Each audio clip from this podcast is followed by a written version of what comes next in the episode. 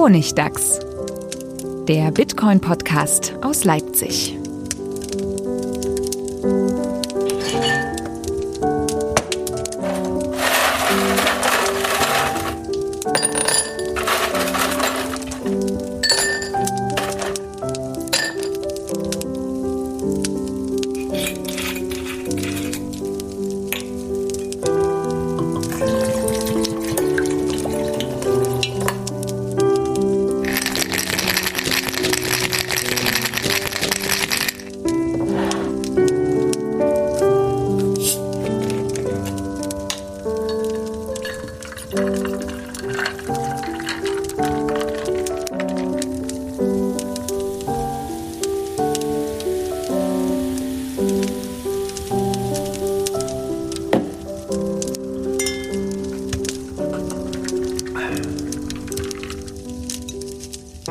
Willkommen zum Honigtags, Folge 89. Dieses Mal wieder in guter Dreierbesetzung mit altbewährten Bekannten. Zuerst mal den Gast begrüßen. Hallo René, René Pickard. Hallo Friedemann, hallo Stefan. Du warst schon ein paar Mal da bei uns, zuletzt bei den Pickard Payments und auch bei unserer Haarwegen Silvesterfolge, erinnere ich mich, warst du mit dabei?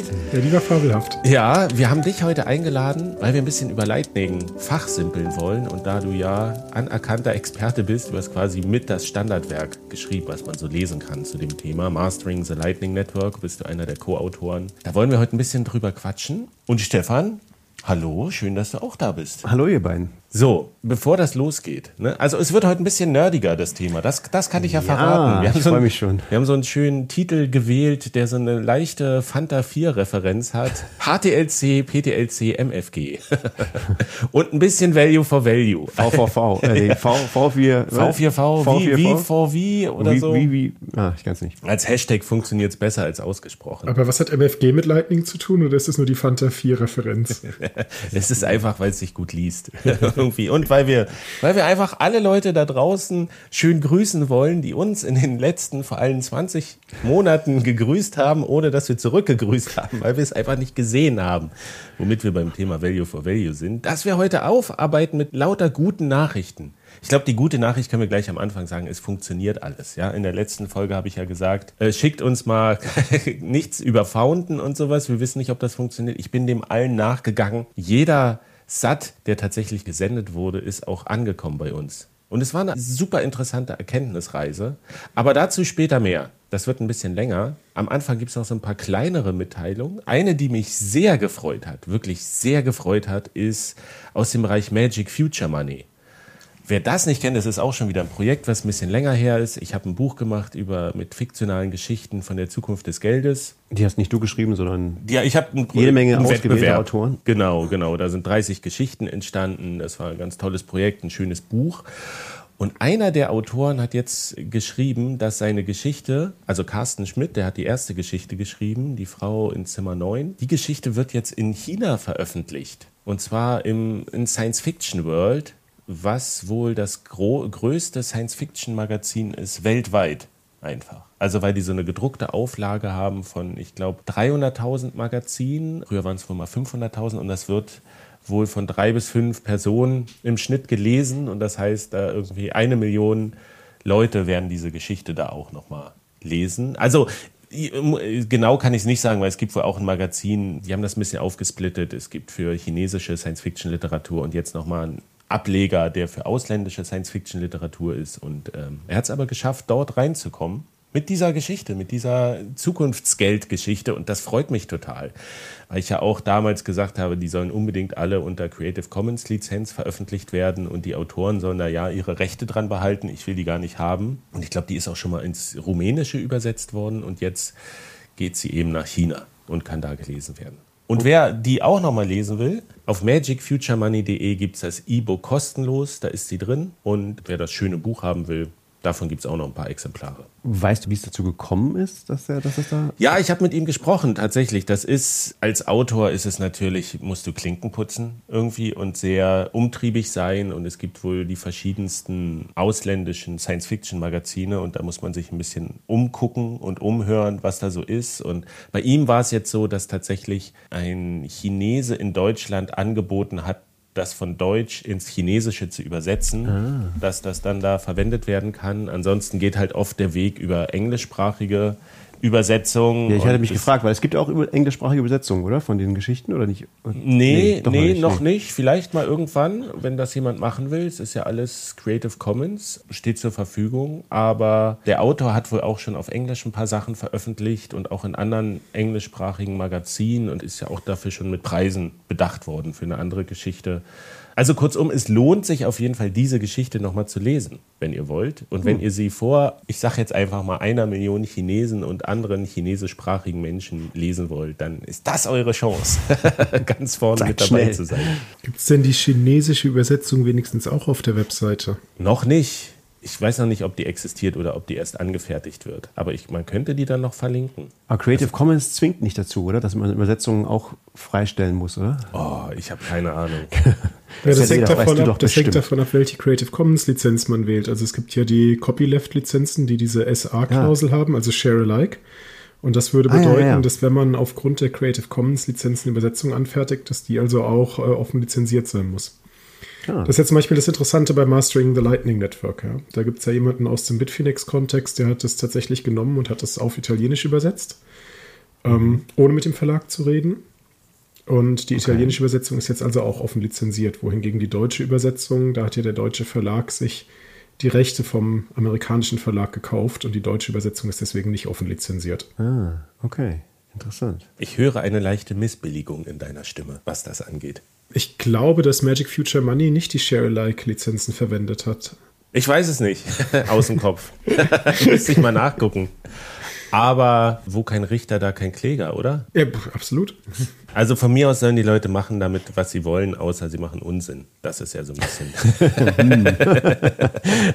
Ja, das, das, das, das Share-alike-Prinzip ist ja eigentlich eine ganz spannende Sache. Ne? Also da haben sich ja sozusagen die Menschen in der Open-Source-Community eines Tricks des Copyrights bedient und äh, dafür gesorgt, dass halt eben, äh, was sie offen verfügbar machen, auch offen bleiben muss und jemand nicht nur es sozusagen weiterverwenden kann, danach tatsächlich tun und lassen kann, was er oder sie möchte. Naja, Richard Stallman, der alte, der alte Genius. Da ist das wohl so. Und, und ihr hört, René hat nicht nur Ahnung von Lightning und Bitcoin, sondern auch von vielen anderen Themen. Und ihr könntet ihn auch gesehen haben, auf der Republika hast du ja den letzten Vortrag gemacht. Ne? Du machst jetzt im Sommer mit vielen Schülern, das kann man ja auch mal erwähnen, ne? einen Sommerkurs gemacht zu Bitcoin mit Abiturienten und kurz vor dem Abitur stehenden Schülerinnen und Schülern. Drei Wochen, ich, ich war da ganz kurz mal zu Besuch und mir hat die Birne geraucht nach, nach einmal da sitzen.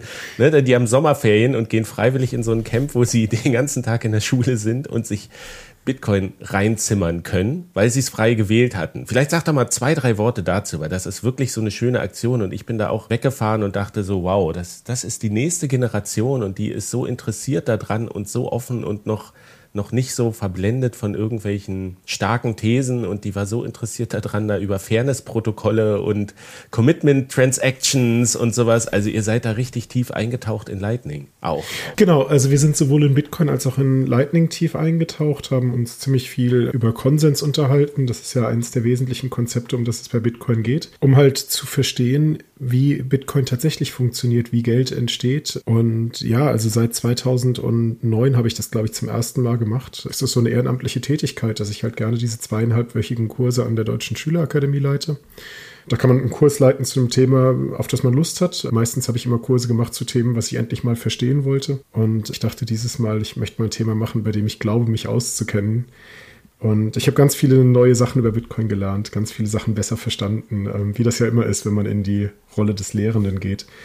Und äh, ja, genau wie du sagst, Friedemann, ja, die Kids, die da kommen, die sind neugierig, die haben da richtig Bock drauf. Und also ich glaube, das Schönste, was passiert war, ist, wir haben am letzten Donnerstag abends immer ein Konzert und auf dem Weg zum Konzert haben mich dann irgendwie vier, vier fünf Leute aus meinem Kurs alles Mögliche gefragt. Und dann habe ich gemeint, wisst ihr was, wenn wir vom Konzert zurückkommen, machen wir sozusagen eine kursübergreifende Aktivität für diejenigen, die wollen im Kursraum. Äh, könnt ihr mir alle Fragen zu Bitcoin stellen, die ihr wollt. Und ich glaube, die hätten das am liebsten bis 4 Uhr in der Nacht gemacht. Wow. Ähm, und es war aber dann technisch, ne? Also auch viel mit an der Tafel und nochmal, wie funktioniert jetzt eigentlich die Difficulty Adjustment wirklich und welche Bits werden da im Blockheader gesetzt und so weiter. Es hat niemand gefragt, when Moon? Nee, das war nicht so das Thema. Also das haben wir auch sehr Oh. deutlich gemacht, dass uns der sozusagen Fiat-Wert des Bitcoins nicht interessieren wird. Und es war eher so, dass ich hin und wieder mal von Menschen aus anderen Kursen angesprochen worden bin, ob sie meine Handynummer für ihren Vater haben dürften. Weil der hätte mal so ein paar Fragen. und dann, dann habe ich gesagt, so ja, also ich beantworte ja auch ziemlich viele Fragen auf Stack Exchange. Äh, wenn er technische Fragen hat, kann er die da stellen. Sehr schön. Ich finde, das ist so eine schöne Geschichte. Ne? Das findet einfach statt und man erfährt da draußen oder vor allen Dingen auch in der Bitcoin-Community erfährt man davon ja eigentlich wenig oder gar nichts, aber das ist so, also da war so eine Energie in dem Raum, so ein Wissensdurst und das hat mich auch richtig begeistert, auch nachdem wir ja im Sommer darüber gesprochen hatten, dass irgendwie so Bitcoin-Krise und warum macht man das einfach alles und das aber eben auf so einem abstrakten Level, da funktioniert was und das, die jungen Menschen verstehen das total, warum das wichtig ist, wie das funktioniert, was die Innovation ist. Also du hattest recht, als du damals gesagt hast, man geht da mit so viel Energie wieder nach Hause, wenn man das mal erlebt hat, was da tatsächlich in diesem Sommerkurs stattfinden kann. Das war sehr beeindruckend.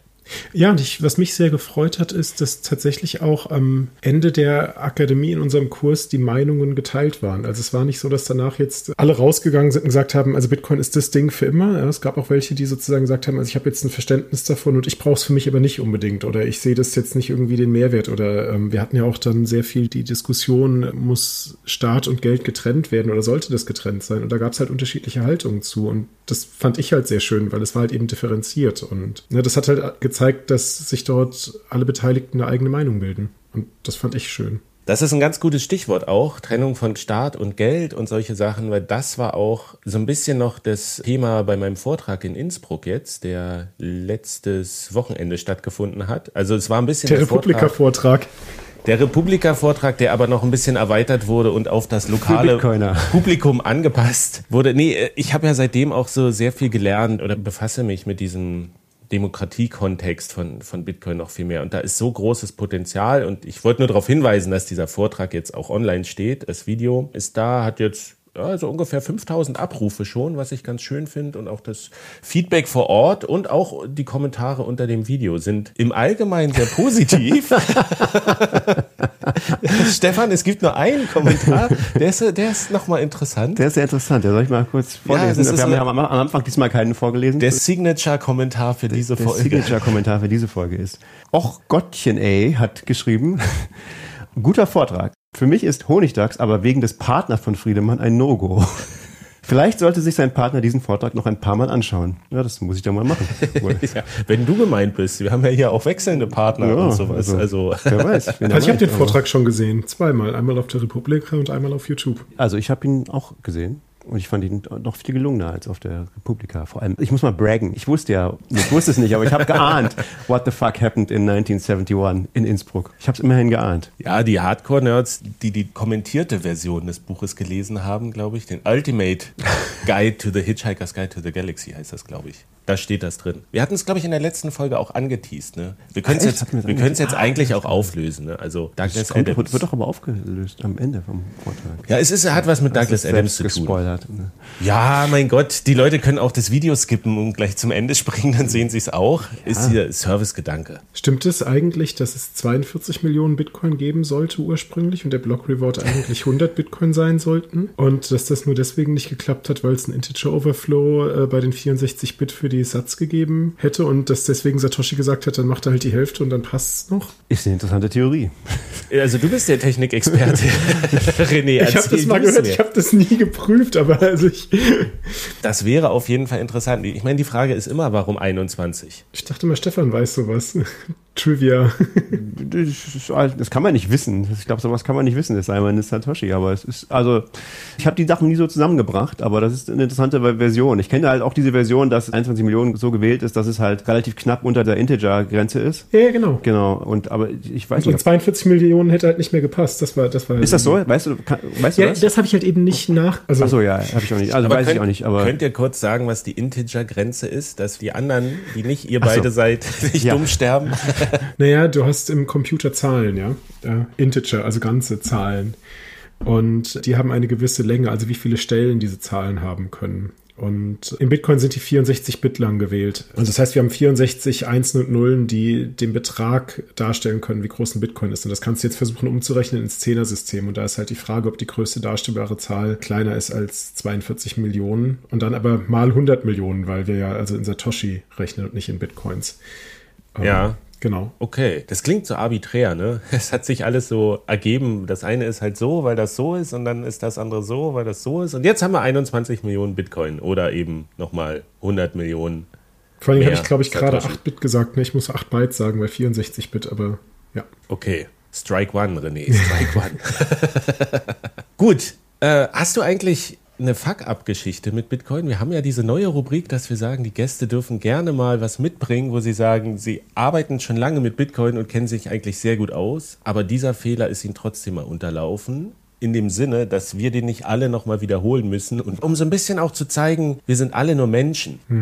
Ja, ich habe eine meiner ersten Lightning Notes, die ich installiert habe. Das war irgendwie Sea Lightning, weiß ich nicht, Version 0.5 oder so. Auf jeden Fall noch früh. Und da hat jemand mit einem Phoenix Wallet, also damals noch Eclair, einen Kanal zu mir aufgemacht. Und dann gab es einen Force Close, weil die beiden Software nicht so gut miteinander konnten. Und der Force Close ist ein bisschen doof abgelaufen, weil ich schon das Revocation Secret von dem anderen kannte.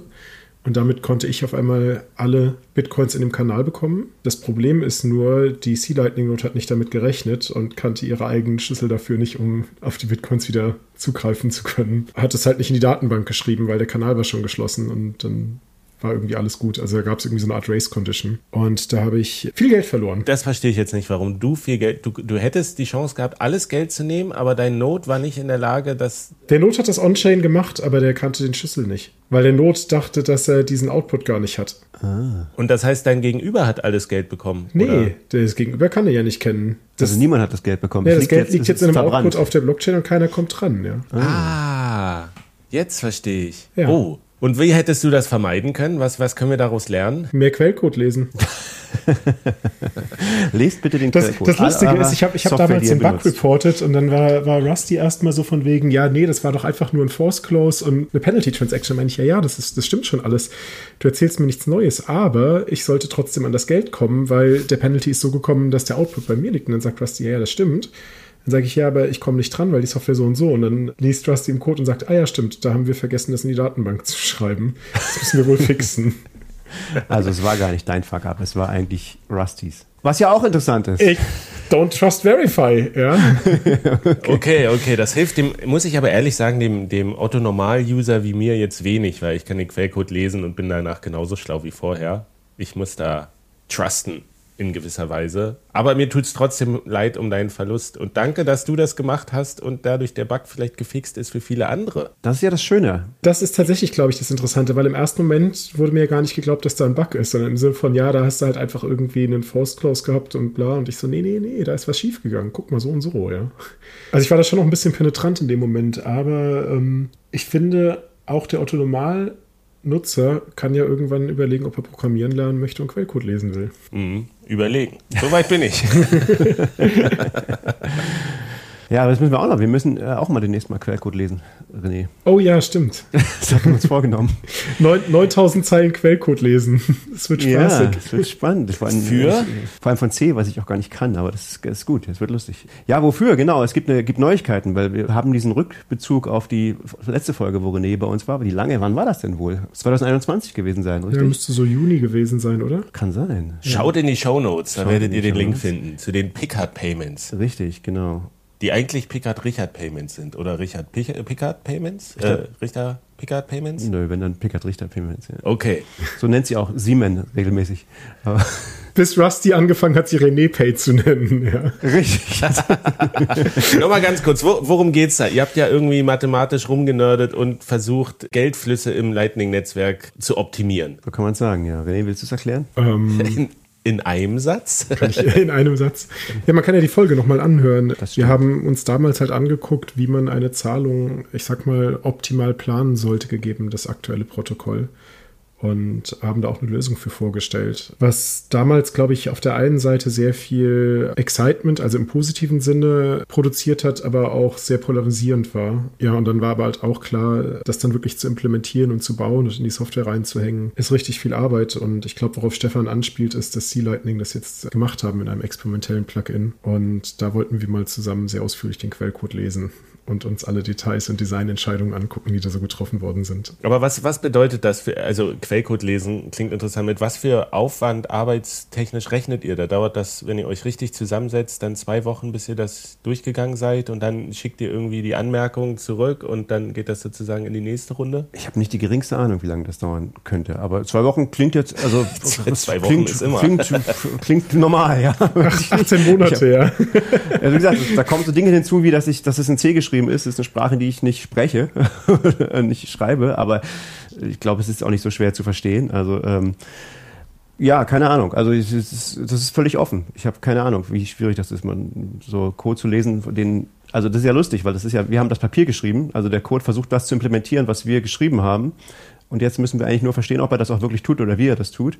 Also es sollte eigentlich machbar sein, aber vielleicht, ich habe keine Ahnung, wie schwierig das ist. Also das ich, ist, ähm, ich habe ja Teile des Codes schon mal gelesen und glaube zumindest auf so einer High-Level-Ebene sagen zu können, dass da grob das passiert, was wir vorgeschlagen haben.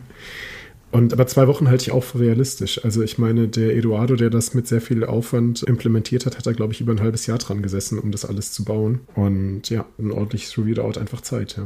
Also ja auch immer die Frage, in welchem Detailgrad man sich das dann angucken möchte, ja. Genau, ja. Aber das finde ich super spannend, einfach das so ein bisschen mitzuerleben, wie lang halt wirklich diese Prozesse sind davon der Idee. Ich meine, ihr habt da ja auch lange dran gesessen, da überhaupt dieses Paper zu schreiben und das auszuarbeiten und dann habt ihr es vorgestellt und dann geht das erstmal in die Community, die damit agiert. Ich weiß auch, danach gab es diese große, tolle Bewegung Zero Base Fee oder sowas. Ja, Drop the Bass. Drop the Bass. das hat ja auch in der Community einiges bewirkt. Dann ist es erstmal wieder ruhig geworden. Aber wenn du jetzt sagst, ne, da hat jemand ein halbes Jahr gesessen, das irgendwie von dem Paper in Code zu gießen. Und jetzt ist das aber auch in so einem experimentellen Stadium, wo ihr dann auch wieder drüber gucken müsst. Dann kriegt man so ein gutes Gefühl dafür, wie lange diese Prozesse eigentlich dauern, bis, bis sowas tatsächlich implementiert ist. Vor allen Dingen, was wäre denn das Ergebnis? Ne? Würde das dann im Endeffekt bedeuten, dass jeder C-Lightning-Node quasi in der Lage ist, diese Picard Payments oder René Pay durchzuführen, wenn das, oder ist das dann optional oder wie, was bedeutet das am Ende? Ja, genau. Also das ist einfach eine Pay-Implementierung, die mit C-Lightning äh, kommt. Und in dem Moment, wo man C-Lightning in der Version hat als Code, kann man halt diese Pay-Implementierung verwenden, ja. Also das ist jetzt schon so, ne? Das ist ja gemerged. Also man, genau. man kann das schon benutzen jetzt. Jeder, der C Lightning in der aktuellen Version hat, kann das benutzen. Wir haben aber keine Ahnung, wie gut es funktioniert. Wir haben ja Ein unendlicher Quell. Ein unendlicher Quell von Fuck-Up-Stories wartet auch allerdings, in dem Bereich. Ja, das zeigt halt auch, wie, ich sag mal, am Ende des Tages wenig Review dann doch auf den Sachen ist. Ne? Also, weil das war ja genau die Frage mit Don't Trust Verify. Ich meine, die Pay-Implementierung von, von Lightning, da sollte, sage ich mal, auf der Ebene der eigenen Funds zumindest wenig schiefgehen, weil so, solange das Lightning-Protokoll richtig implementiert ist, sollte da nicht so viel schiefgehen können, sage ich jetzt mal so ein bisschen forsch. Aber die Tatsache, dass dann so ein Stück Software geschrieben ist und ich sag mal jetzt Menschen wie Stefan und ich, die als die Experten oder Entdecker davon gelten, das noch nicht sozusagen in allen Bereichen geprüft haben, das ist halt schon krass, ja. Es zeigt halt, wie wenig Review grundsätzlich auf der ganzen Software ist, die hier überall verwendet wird. Und das ist ja auch ein Problem, über das regelmäßig gesprochen wird, dass wir eigentlich mehr Augen bräuchten, die checken, dass das alles wirklich so klappt, wie es soll. Teile ich total. Die Frage, die ich mir stelle, ist, entwickelt sich einfach, wenn noch mehr Leute dabei sind, werden dann einfach noch viel mehr Nebenprojekte gleichzeitig gemacht und am Ende hast du wieder immer nur zwei, drei Leute, die in der Lage sind, da drüber zu gucken. Oder wenn jetzt, ich sag mal, so eine Masse an fähigen Codelesern und Reviewern da reinkommen würde, würden die sich einfach nur auf die bestehenden Projekte stürzen. Also pendelt sich da einfach immer so ein leider unbefriedigendes Equilibrium ein, dass man sagt, es gibt halt, mit Glück gibt es halt jemand, der nochmal drüber guckt, aber für die Leute ist es halt, irgendwie macht es mehr Spaß, ein kleines, geiles eigenes Projekt zu entwickeln und zu hoffen, dass jemand anderes darüber guckt, als sich Arbeit zu machen, bei anderen über die Sachen drüber zu gucken. Ja, ich fürchte, das ist ein grundsätzliches Problem. Also das sieht man, glaube ich, bei Bitcoin Core auch und so. Das, das ist schon ein sehr gut reviewtes Projekt, glaube ich. Aber auch da, es macht einfach mehr Spaß, glaube ich, Code zu schreiben, als Code zu lesen, den meisten Leuten. Und das ist halt ein dezentrales Projekt, das ist keine Firma. Du kannst jetzt niemandem sagen, naja, nee, du liest jetzt erstmal hier nur das nächste Jahr, sondern jeder äh, macht, was er wozu er Lust hat. Ne? Also ich glaube, das ist schon ein grundlegendes Problem und was, was, was man, wo ich auch keine Lösung für habe. Was sagst du dazu, René? Ja, am Ende des Tages, glaube ich, ist die Beobachtung schon so. Also ich meine, wir könnten uns ja an die eigene Nase fassen. Wir haben ja auch sozusagen eher neue Features erforscht, anstatt zu gucken, ob das alles schon so ganz gut klappt. Also ich habe ja damals sozusagen das Geld verloren in dem Kanal. Mhm. Und mich auf die Erforschung von Payment-Zuverlässigkeit konzentriert, ja. Das ist ja nochmal was anderes. Wir haben ja nochmal ein bisschen eine andere Rolle, äh, ne? also weil Klar. wir eigentlich kaum Code schreiben, sondern eigentlich hauptsächlich über Sachen nachdenken, noch, noch abstrakter sozusagen. Das ist eben, genau, also mit mir geht es auch so. Also ich, ich schreibe gar nicht gerne Code, noch geschweige denn lesen, sondern wenn dann über, überlege ich lieber, wie irgendwas funktionieren könnte. Und dir geht es sicher genauso. Hm. Aber, das können wir ja noch sagen, wenn ihr da draußen mit dem Gedanken spielt, irgendwie euch in Bitcoin auch codetechnisch vielleicht ein bisschen weiterzuentwickeln. Wir haben ja letzte Woche über die Nix Bitcoin Konferenz gesprochen. BTC mm. Bitcoin Plus Plus. Jetzt am 6. 7. Oktober in Berlin. Ähm, und die Website war so ein bisschen, naja, dürftig an Informationen, weswegen ich glaube ich jetzt auch jetzt sagen würde, vielleicht waren wir ein bisschen zu kritisch Also es stimmt schon, man muss ein bisschen technisches Know-how haben, aber ich glaube, es kann trotzdem ganz interessant sein, dahin zu gehen, denn es ist ja nicht nur diese Bitcoin Plus Plus Konferenz am Freitag, Samstag, sondern am Donnerstag davor ist noch das Bitcoin Meetup in Berlin, was auch relativ groß ist. Und am Sonntag ist noch so ein eCash Hack Day, wo man sich glaube ich auch nur anmelden muss. Und ich glaube, ich würde jetzt doch hingehen, wenn ich da wäre, einfach weil da interessante Leute sind, mit denen man ziemlich einfach ins Gespräch kommen kann, selbst wenn ich die Talks jetzt alle nicht bis ins Detail verstehe. Aber es wird, glaube ich, so eine kleine, feine Konferenz. Das hat eben, ne, auf Innsbruck hast du so Masse an Leuten und du schaffst es gar nicht mit allen zu reden. Und gerade wenn du jemanden bestimmten hast, dann verpasst du dich irgendwie. Und das ist, glaube ich, eine gute Sache, wo es sich vielleicht doch lohnt, hinzugehen, wo ich letzte Folge vielleicht ein bisschen zu kritisch war. Ja, also, was heißt kritisch? Du hast halt gesagt, ja, das ist wahrscheinlich eher für Nerds, ja. Ja, ja. Ähm, ja, also, na, ich, es hat für mich so ein bisschen den Vibe von diesen, von den Bitcoin Hack Days, äh, auf denen wir uns ja Die Lightning Hack Days meinst du? Äh, ja, Lightning Hack Days, genau. 2018, die vermisse ich. Das waren die schönsten ja, das Konferenzen. Zeiten, das erste nicht? Jahr in Lightning das war, war das schönste, 2018. Da war alles nerdig. ja, aber da waren jetzt auch nicht nur, nicht nur Nerds da, glaube ich. Also nicht nur Leute, die. die ich habe da nur Nerds getroffen. Ja, okay. Ich kannte ja niemanden. Ja, ich bin da als Nerd hingekommen, habe ich die Nerds getroffen. War super. Ja, ja, ich, genau, ich, also ich fand es war eine sehr positive Stimmung einfach. Es war also, das, das, und ich glaube, das kann ich mir so vorstellen, dass das bei dieser Konferenz auch wieder so ist. Wir haben übrigens einen Gewinner, ne?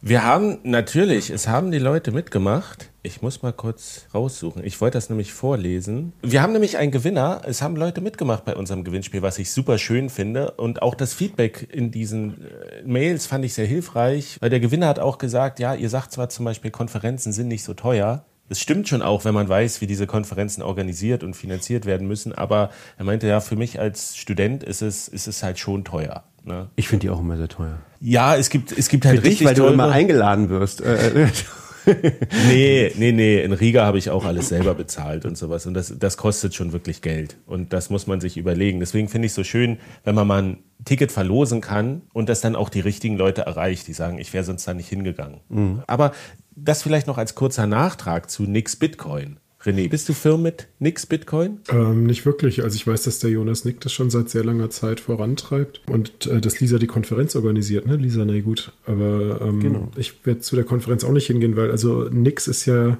vor allen Dingen erstmal ein sehr runtergespecktes Linux-Betriebssystem. Und bei Nix Bitcoin geht es ja darum, dass halt quasi alles Mögliche, was Bitcoin-relevante Software ist, in dieses Linux direkt mitgeschifft wird.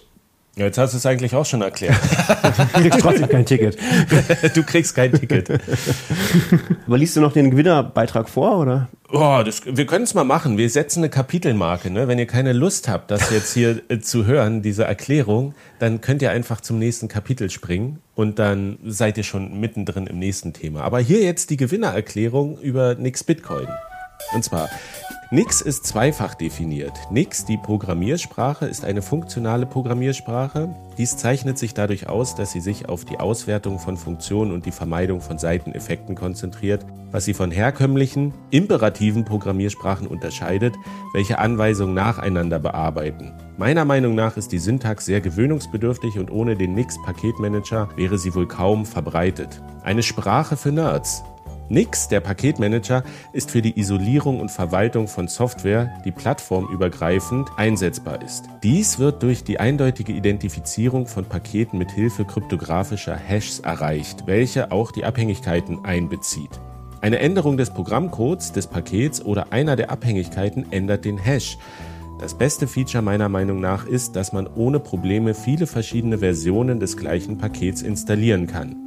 Bitcoin verwendet reproduzierbare Builds, um sicherzustellen, dass derselbe Quellcode in verschiedenen Umgebungen dieselben Ergebnisse und somit denselben Hash liefert. Dies erleichtert die Gewährleistung der Integrität, was bedeutet, dass der Code oder die Binärdatei nicht manipuliert wurde. Nix und Bitcoin passen also sehr gut zusammen. Zudem existiert NixOS. Das ist ein Linux-Betriebssystem, das auf Nix, dem Paketmanager, aufbaut. Es ermöglicht die deklarative Konfiguration des gesamten Systems und die Versionskontrolle aller installierten Pakete, wodurch ein reproduzierbares System erreicht wird. Ich persönlich verwende NixOS auf meinem Laptop und Servern hauptsächlich, weil ich mein System problemlos auf einen früheren Zustand zurücksetzen kann, falls ich es wieder einmal kaputt mache. Ein einfaches System lässt sich in einer einzigen Konfigurationsdatei abbilden. Nix Bitcoin basiert auf Nix und Nix OS, die Abstraktionen bieten, um es anpassbar und wartbar zu halten. Nix Bitcoin enthält nicht nur Bitcoin Core, sondern auch C Lightning und LND inklusive Plugins, Join Market, ein Electrum-Server und mehr. Es ist möglich, seine gesamte Bitcoin-Infrastruktur in der gleichen Datei wie das System zu konfigurieren. Viele sinnvolle Defaults sind bereits eingestellt.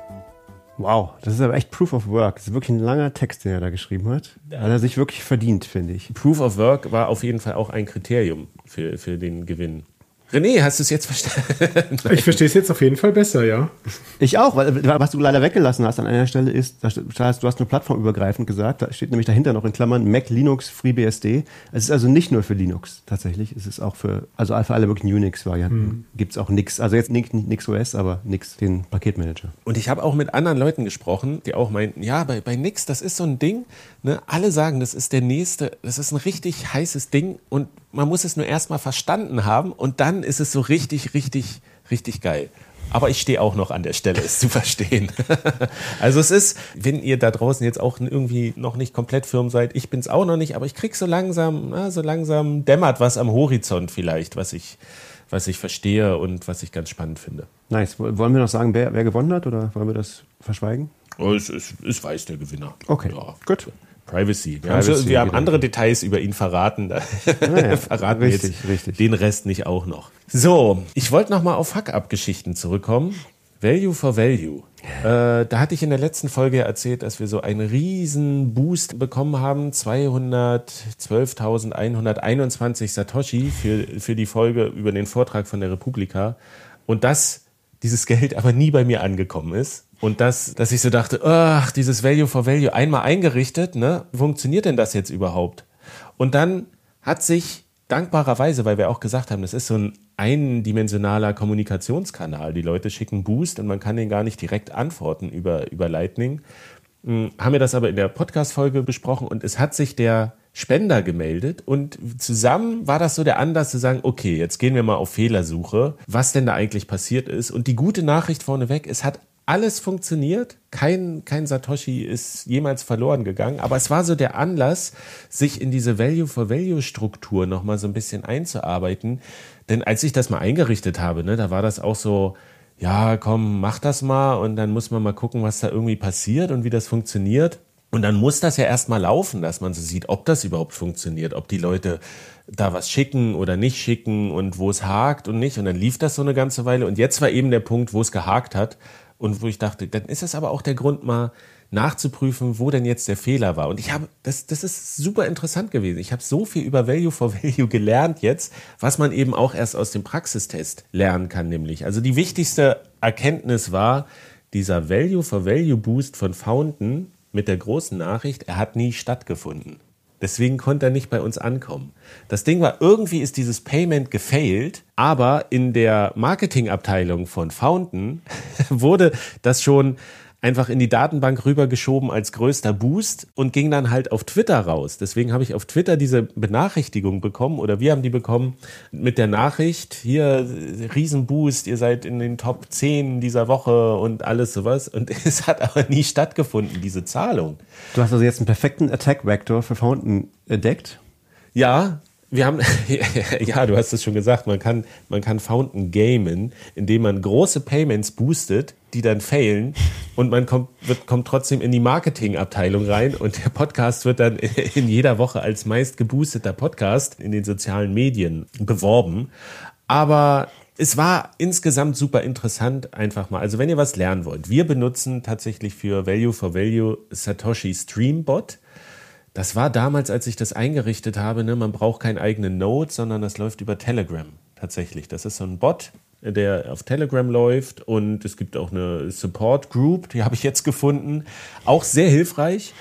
Und das andere Pendant von diesem großen Boost war eben Fountain. Und ich dachte auch zum Beispiel ganz lange konnten wir unseren Podcast nicht bei Fountain irgendwie hm, claimen, nennt sich das weil wir eben schon bei einem anderen Anbieter diesen, diesen äh, Value Tag quasi, der gesetzt ist bei uns im Feed, technisch alles, muss man jetzt nicht ins Detail gehen, aber ich dachte dann, dann bleiben auch diese Payments von Fountain, die gehen gar nicht raus. Aber irgendwie gibt es ja diese Plattform, die nennt sich podcastindex.org und über die kann man ja seinen Podcast registrieren quasi. Über, das ist ganz hilfreich, wenn man sagen will, ich möchte jetzt auch mit meinem Podcast Value for Value, also Satoshi gestreamt bekommen, dann claimt man den quasi auf dieser Plattform und dann die Anbieter greifen auf diese Datenbank von dieser Plattform zu. Ah, also du musst gar nicht bei Fountain selbst claimen, sondern bei Podcast genau. Index. Also du kannst es bei Fountain selbst machen, dann hast du ein Konto und siehst halt auch alle Nachrichten direkt in der Fountain App, die an dich geschickt werden die ich jetzt zum Beispiel nicht sehe da, weil ich mich nicht mit unserem RSS-Feed da quasi registrieren kann, weil die das nur machen in ihrem eigenen Ökosystem. Mhm. So ein bisschen. Das ist dann so, UX äh, verbessert das schon. Naja, wie dem auch sei. Also ich habe gelernt, auch Fountain schickt alle Sachen raus und alle Fountain-Satz, die jemals geschickt wurden, sind bei uns angekommen. Und ich habe auch viel über Satoshi Stream Bot gelernt, tatsächlich nämlich, dass es da eine unglaublich gute Datenbank gibt, die man sich aber erst händisch irgendwie runterladen muss, ja, weil das natürlich so ein Bot ist in Telegram, muss man so eingeben, Export, und dann kriegt man eine Excel-Tabelle und ich war schwer begeistert, was da alles drinsteht. Da, um es kurz zu sagen, ja, wir haben Anfang Februar 2022, also ungefähr vor 20 Monaten haben wir angefangen mit den äh, Value for Value, das zu benutzen. Und mittlerweile haben wir fast eine Million Satoshi geschickt bekommen. Ziemlich geil. Also ungefähr nach aktuellem Stand 240 Euro. Die sind auch tatsächlich angekommen. Da sind jetzt nicht die 220, 212 äh, dabei oder?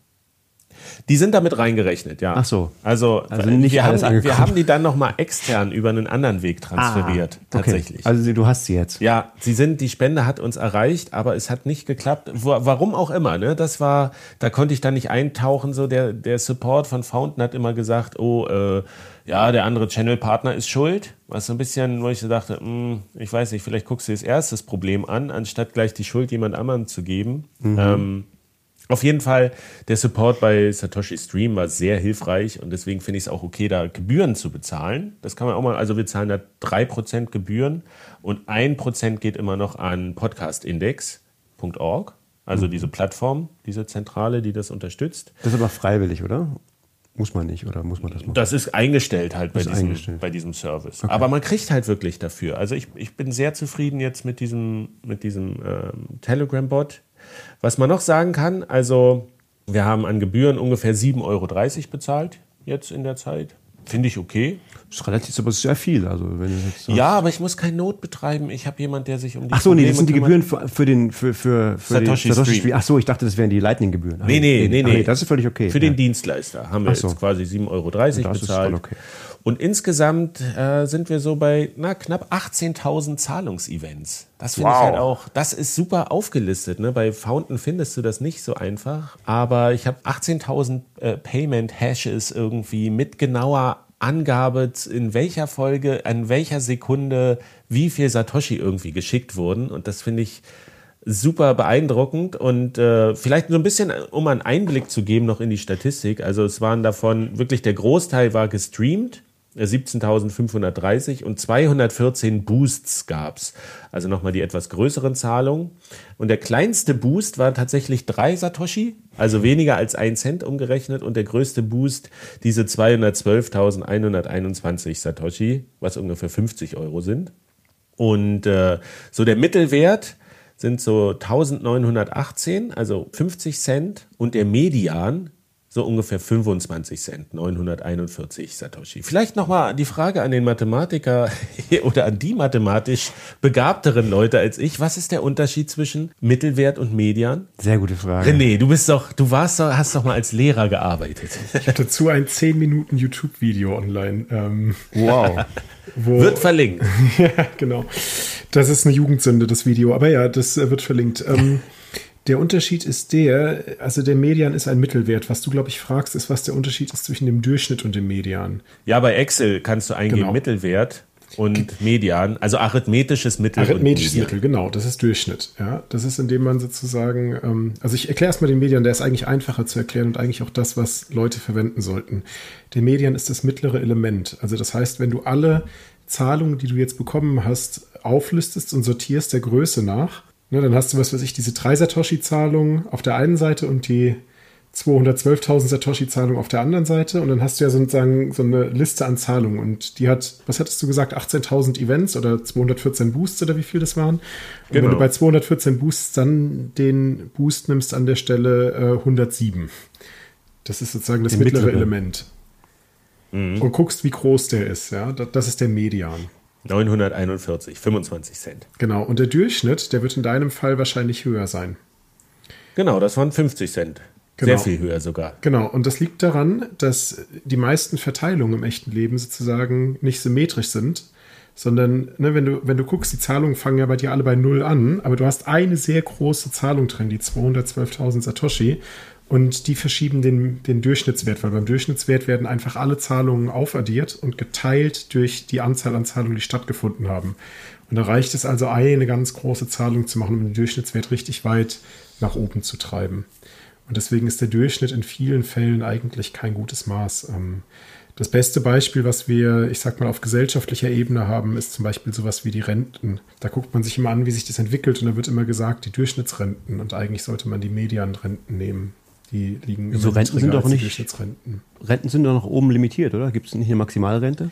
Ja, genau, aber trotzdem, also bei Einkommen ist es noch viel stärker, dass das Medianeinkommen viel relevanter wäre als das Durchschnittseinkommen. Aber was halt gemacht wird bei der Berechnung der Rentenpunkte, dass man halt immer sozusagen guckt, wie viele Punkte bekommt man im Vergleich zum Durchschnitt.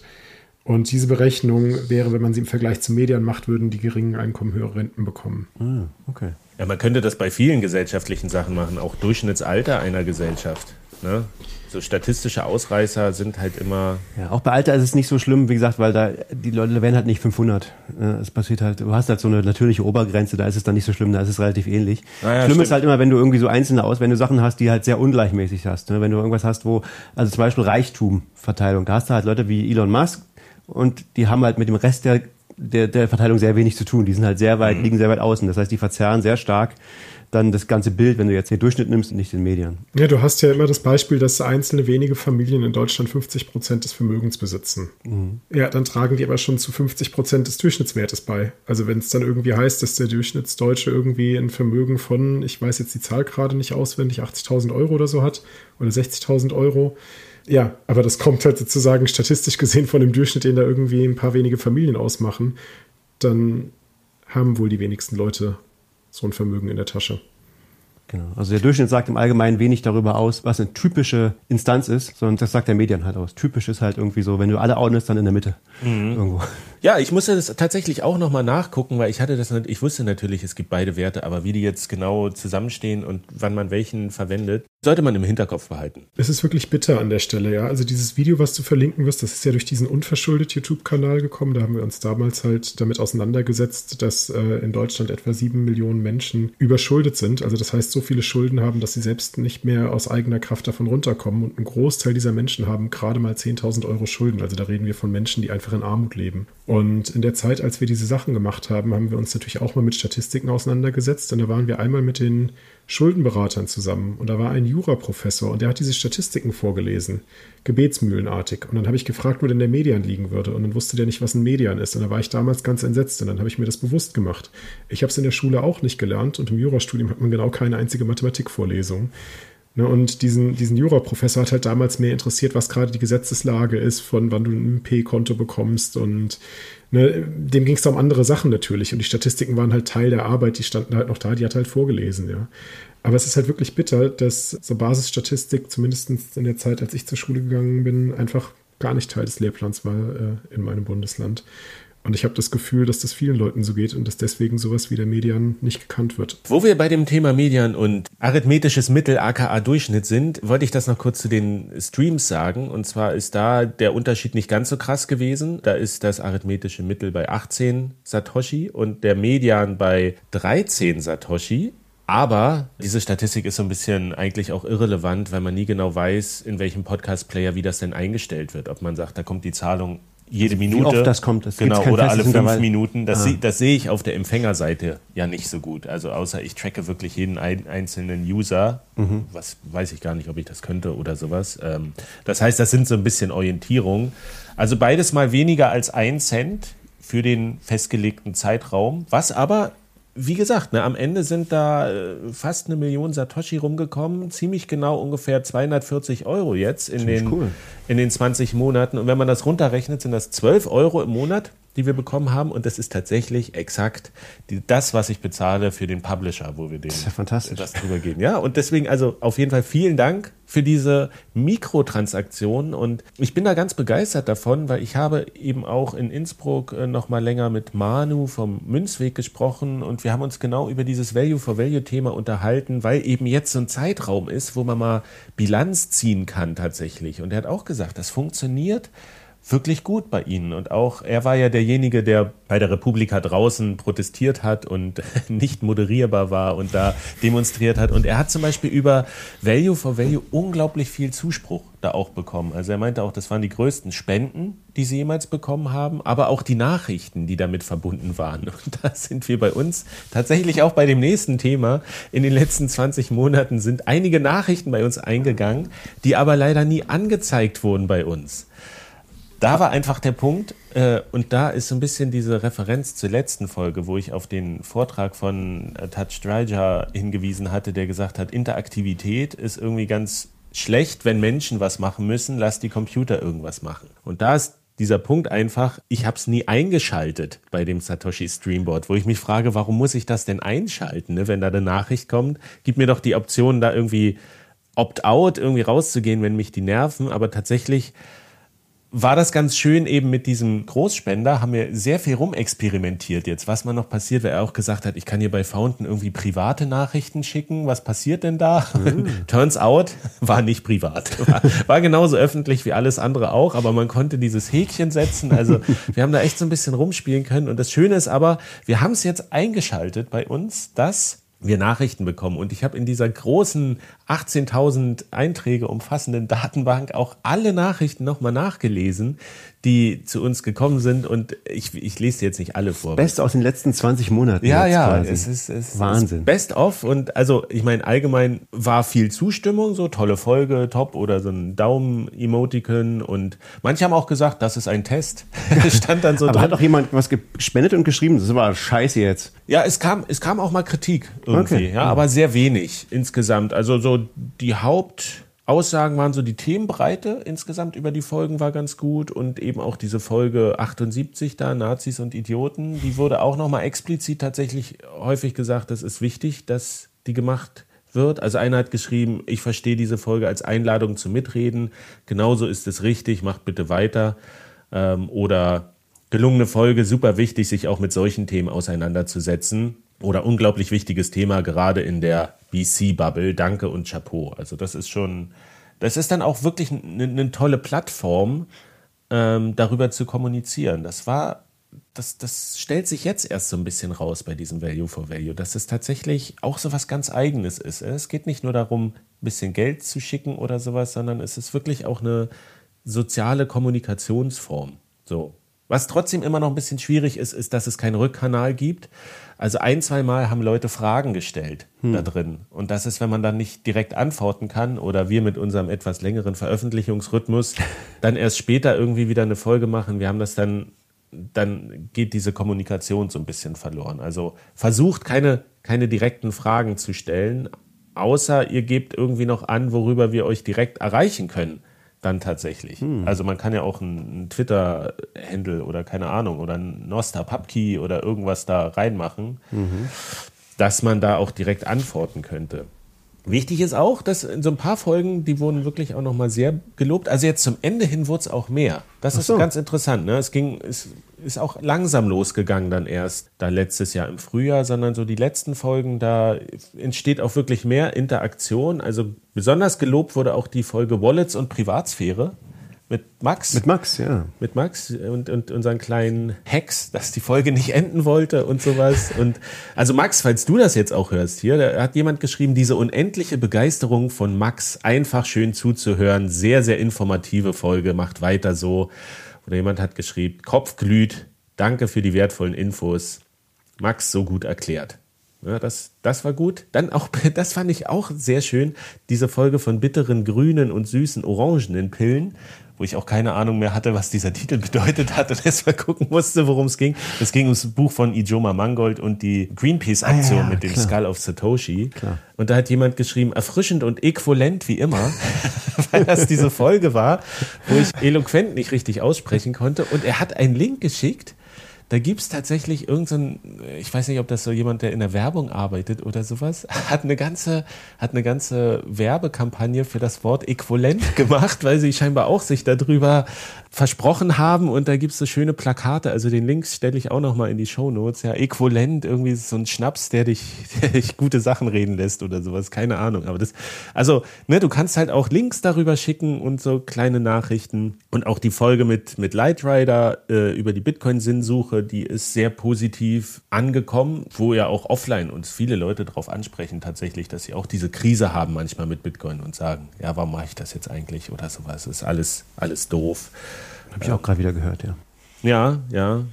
Bitcoin und NGOs war auch eine Folge, die sehr gut ankam und dann eben diese, der Talk nochmal von der Republika. Ich werde da jetzt tatsächlich auch mal ein bisschen, ich finde das spannend, ich werde vielleicht gucken, nochmal andere Podcasts auch anzufragen, wie so ihre Statistiken sind, was sie gelernt haben daraus. Ich meine, andere sind da sehr viel offensiver und nutzen das ja auch schon. Ne? Ich glaube, bei Notsignal ist es so, A, werden die ab einer gewissen Größe, die Boosts werden ja vorgelesen. Mhm. Also dann kommst du mit der Nachricht in den Podcast. Eigentlich auch ein schönes Format. Plus, die teilen ja die eingenommenen Satoshis mit den Gästen auch auf, wenn man das möchte dass so. das direkt quasi aufgeteilt wird. Also da wird noch viel mehr experimentiert. Aber vielleicht ist jetzt so der Punkt erreicht, wo man eben dieses Thema auch aus der Bitcoin-Podcast-Bubble raustragen kann und auch mal anderen Podcasts sagen kann, ist das nicht was, womit man sich zumindest mal auseinandersetzen kann? Aktiviert das doch. Es tut doch jetzt erstmal nicht weh. Und wenn was reinkommt, ne, wenn, ich meine, auch Bitcoiner hören andere Podcasts und nicht nur Bitcoin-Podcasts. Skandal. Ähm, Und da könnte man ja mal gucken. Ich, es ist wirklich ein schönes Tool, was man wirklich jetzt auch mal bewerben kann. Also Ne? Also vor allem ihr News Case. Ihr wisst jetzt bei uns, wir kommen die jetzt auch an, auch die Nachrichten kommen an, auch das Geld kommt an. Ihr könnt also bei uns auch jetzt auch endlich wieder Value for Value. Ballert richtig, richtig, rein. richtig boosten, richtig streamen, haut rein. Das einzige, was was tatsächlich, also wo man merkt, es sind auch noch die die Kinderschuhe, ist, dass äh, die Dokumentation manchmal ein bisschen schwierig ist, weil ich krieg zwar diese große Excel-Tabelle, wo drauf steht, was ich alles verdient habe, aber da stehen zum Beispiel Summen drin, die nicht auf der Senderseite stehen, weil eben Gebühren dazwischen zeitlich noch ein bisschen abgeführt werden. Also mhm. wenn da 2100 äh, Satz geschickt werden, dann habe ich bei mir einen Eintrag über 2079 Satz ähm, ja. die dann kommen. Und dann manchmal zu, zu gucken, welcher, welches Payment gehört jetzt wirklich zu einem eingehenden Payment, ist dann schwierig. Da, ah. ist, da sind zum Beispiel die Nachrichten sind super praktisch, weil das ist eindeutig dann quasi signiert in gewisser Weise. Aber auch bei Fountain war es so ein bisschen merkwürdig, diese Gebührenoption, weil das, das haben wir dann rausgefunden, weil dieser große Boost, der ist ja gefailt. Das, das Payment hat nicht stattgefunden, warum auch immer. Aber es ging eine Gebühr an Podcast Index und die ging durch. Ne? also ein, ein, gewisser Preis, der ist zu zahlen. Aber da stand dann zum Beispiel auch in der Dokumentation, ja, also ist eingestellt, hier 100 Prozent gehen an den Podcaster und dann geht nochmal ein Prozent an podcastindex.org. So, ja. Und dann dachte man so, hä, sind das nicht 101 Prozent von dem Payment? Wie, wie berechnet ihr das denn jetzt? Und dann stand bei dem einen nochmal ein Satoshi Gebühren und bei dem anderen 51 Satoshi, die aber nirgendwo aufgetaucht sind. Also da ist tatsächlich, es ist schon noch ein bisschen early, mhm. aber es funktioniert, wirklich. Und die Leute benutzen das auch gerne mitunter. Um, um so eine Nachricht zu schicken, um, um Zuspruch auszudrücken und sowas. Und das hätte ich tatsächlich nicht nicht so erwartet und finde ich total toll. Und das ist jetzt, glaube ich, ein Thema. Also es bewährt sich. Ne? Nach 20 Monaten kann man sagen, es funktioniert für kleinere Summen und, und irgendwo ist da ein Momentum, was interessant ist, was man vielleicht noch mal ein bisschen, dem man nachgehen kann und was man noch mal ein bisschen verstehen und erklären kann und so. Also nachdem wir es jetzt 20 Folgen sozusagen, nee, 20 Monate ignoriert haben, ähm, wollen wir jetzt mal ganz herzlich Danke sagen, die uns geschrieben und was und uns Satz geschickt haben. Wir machen es jetzt nicht 20 Mal, aber trotzdem Danke. Toll, äh, sehr gut, toll, finde ich großartig. Ist mir auch neu, dass da so viel angekommen ist. Ja, ja, ja. So, jetzt haben wir schon ganz schön lang geplaudert. Ja. Und kommen eigentlich zu unserem Hauptthema. Ja. René weswegen wir dich auch eingeladen haben, weil du bist der Experte. Ich habe dein Buch nochmal in die Hand genommen, um nachzugucken, wie oft das Wort PTLC oder diese Abkürzung da auftaucht. Denn da weißt du jetzt mehr als ich. es gibt im Register zwei Verweise. Der erste ist relativ kurz und er hat damit zu tun, dass, dass es ja HTLCs gibt in Bitcoin und vor allen Dingen bei Lightning. Und da schreibst du aber ja, PTLCs wären eigentlich besser, weil die sind effizienter und besser für die Privatsphäre. So, haben wir aber noch nicht. Und jetzt war der Punkt auf vielen Folien, auch in Riga und bei anderen Konferenzen, habe ich immer gesehen, dass die Leute sagen, ja, wir machen diesen geilen Service und wir brauchen dafür PTLCs. Und dann dachte ich so, ey, warte mal, HTLCs, das haben wir mal besprochen im Februar 2018, als wir hier unsere Lightning-Erklärfolgen gemacht haben und musste erstmal wieder verstehen, was sind eigentlich diese HTLCs und was sind die PTLCs und warum finden die die alle so viel besser? Und dann hast du zu mir mal gesagt, René, ist ganz einfach der Unterschied, das kannst du gleich nochmal sagen. Und dann hat sich das Thema aber so ein bisschen entwickelt. Und da steigen wir jetzt nochmal ein. Also HTLCs, Hash Time Lock Contract, PTLC Point Time Lock Contract. Das ist auch interessant, weil das ist so, das ist, da merkt man so die, die Sprachschwierigkeiten dieses Spaces, weil es weiß niemand genau, was das heißt, HTLC. Niemand weiß, ob es hashed Time Lock Contracts oder Hash Timed oder Hash Time Lock oder Locked. Es gibt, also es gibt keine genaue, keinen offiziellen, das ist eine Abkürzung, man weiß nicht genau, wofür die Abkürzung steht. Also man weiß nur sozusagen die Wortstämme, die darin vorkommen. Also Hash kommt vor, Time kommt vor, Lock kommt vor und Contract steht, kommt vor. Aber wie genau die Endungen sind, ist ein bisschen undefiniert. Und wir wissen, ohne das würde Lightning nicht funktionieren, oder René? Ja, also ich meine, das aktuelle Lightning-Netzwerk verwendet Hash-Time-Lock-Contracts. Äh, das ist schon Teil des Protokolls in der Spezifikation, ja. Die Frage ist ja, was erreichen die oder was bezwecken die? Und das Lightning-Netzwerk besteht ja immer im Wesentlichen aus zwei Komponenten. Das eine ist der Zahlungskanal, der es möglich macht, wenn jetzt Stefan und ich einen haben, dass wir uns da ganz oft Geld hin und her schicken können. Und das ist aber für die meisten Fälle sehr langweilig. Also, weil, wenn jetzt irgendwie, was weiß ich, Stefan der Bäcker ist und ich will bei ihm irgendwie mein, mein Käffchen kaufen, dann schicke ich immer nur Geld zu Stefan und Stefan schickt mir nicht wirklich Geld zurück. Und wenn ich mit jedem Menschen, mit dem ich interagieren wollen würde, auch einen eigenen Zahlungskanal aufmachen müsste, dann bin ich eigentlich fast schon wieder da, dass ich für alles On-Chain-Transaktionen brauche. Und deswegen wollen wir halt aus diesem sozusagen Lightning-Schnellen, was der Zahlungskanal kann, eben das Netzwerk machen. Also, dass wir anderen Leuten Geld schicken können, ohne dass wir mit denen Zahlungskanal haben. Ja, das machen wir dann eben über einen Fluss von Zahlungskanälen oder über einen Pfad von Zahlungskanälen. Und um das sicher hinstellen zu können, brauchen wir die sogenannten HTLCs, das sind die Hash-Time-Block-Contracts.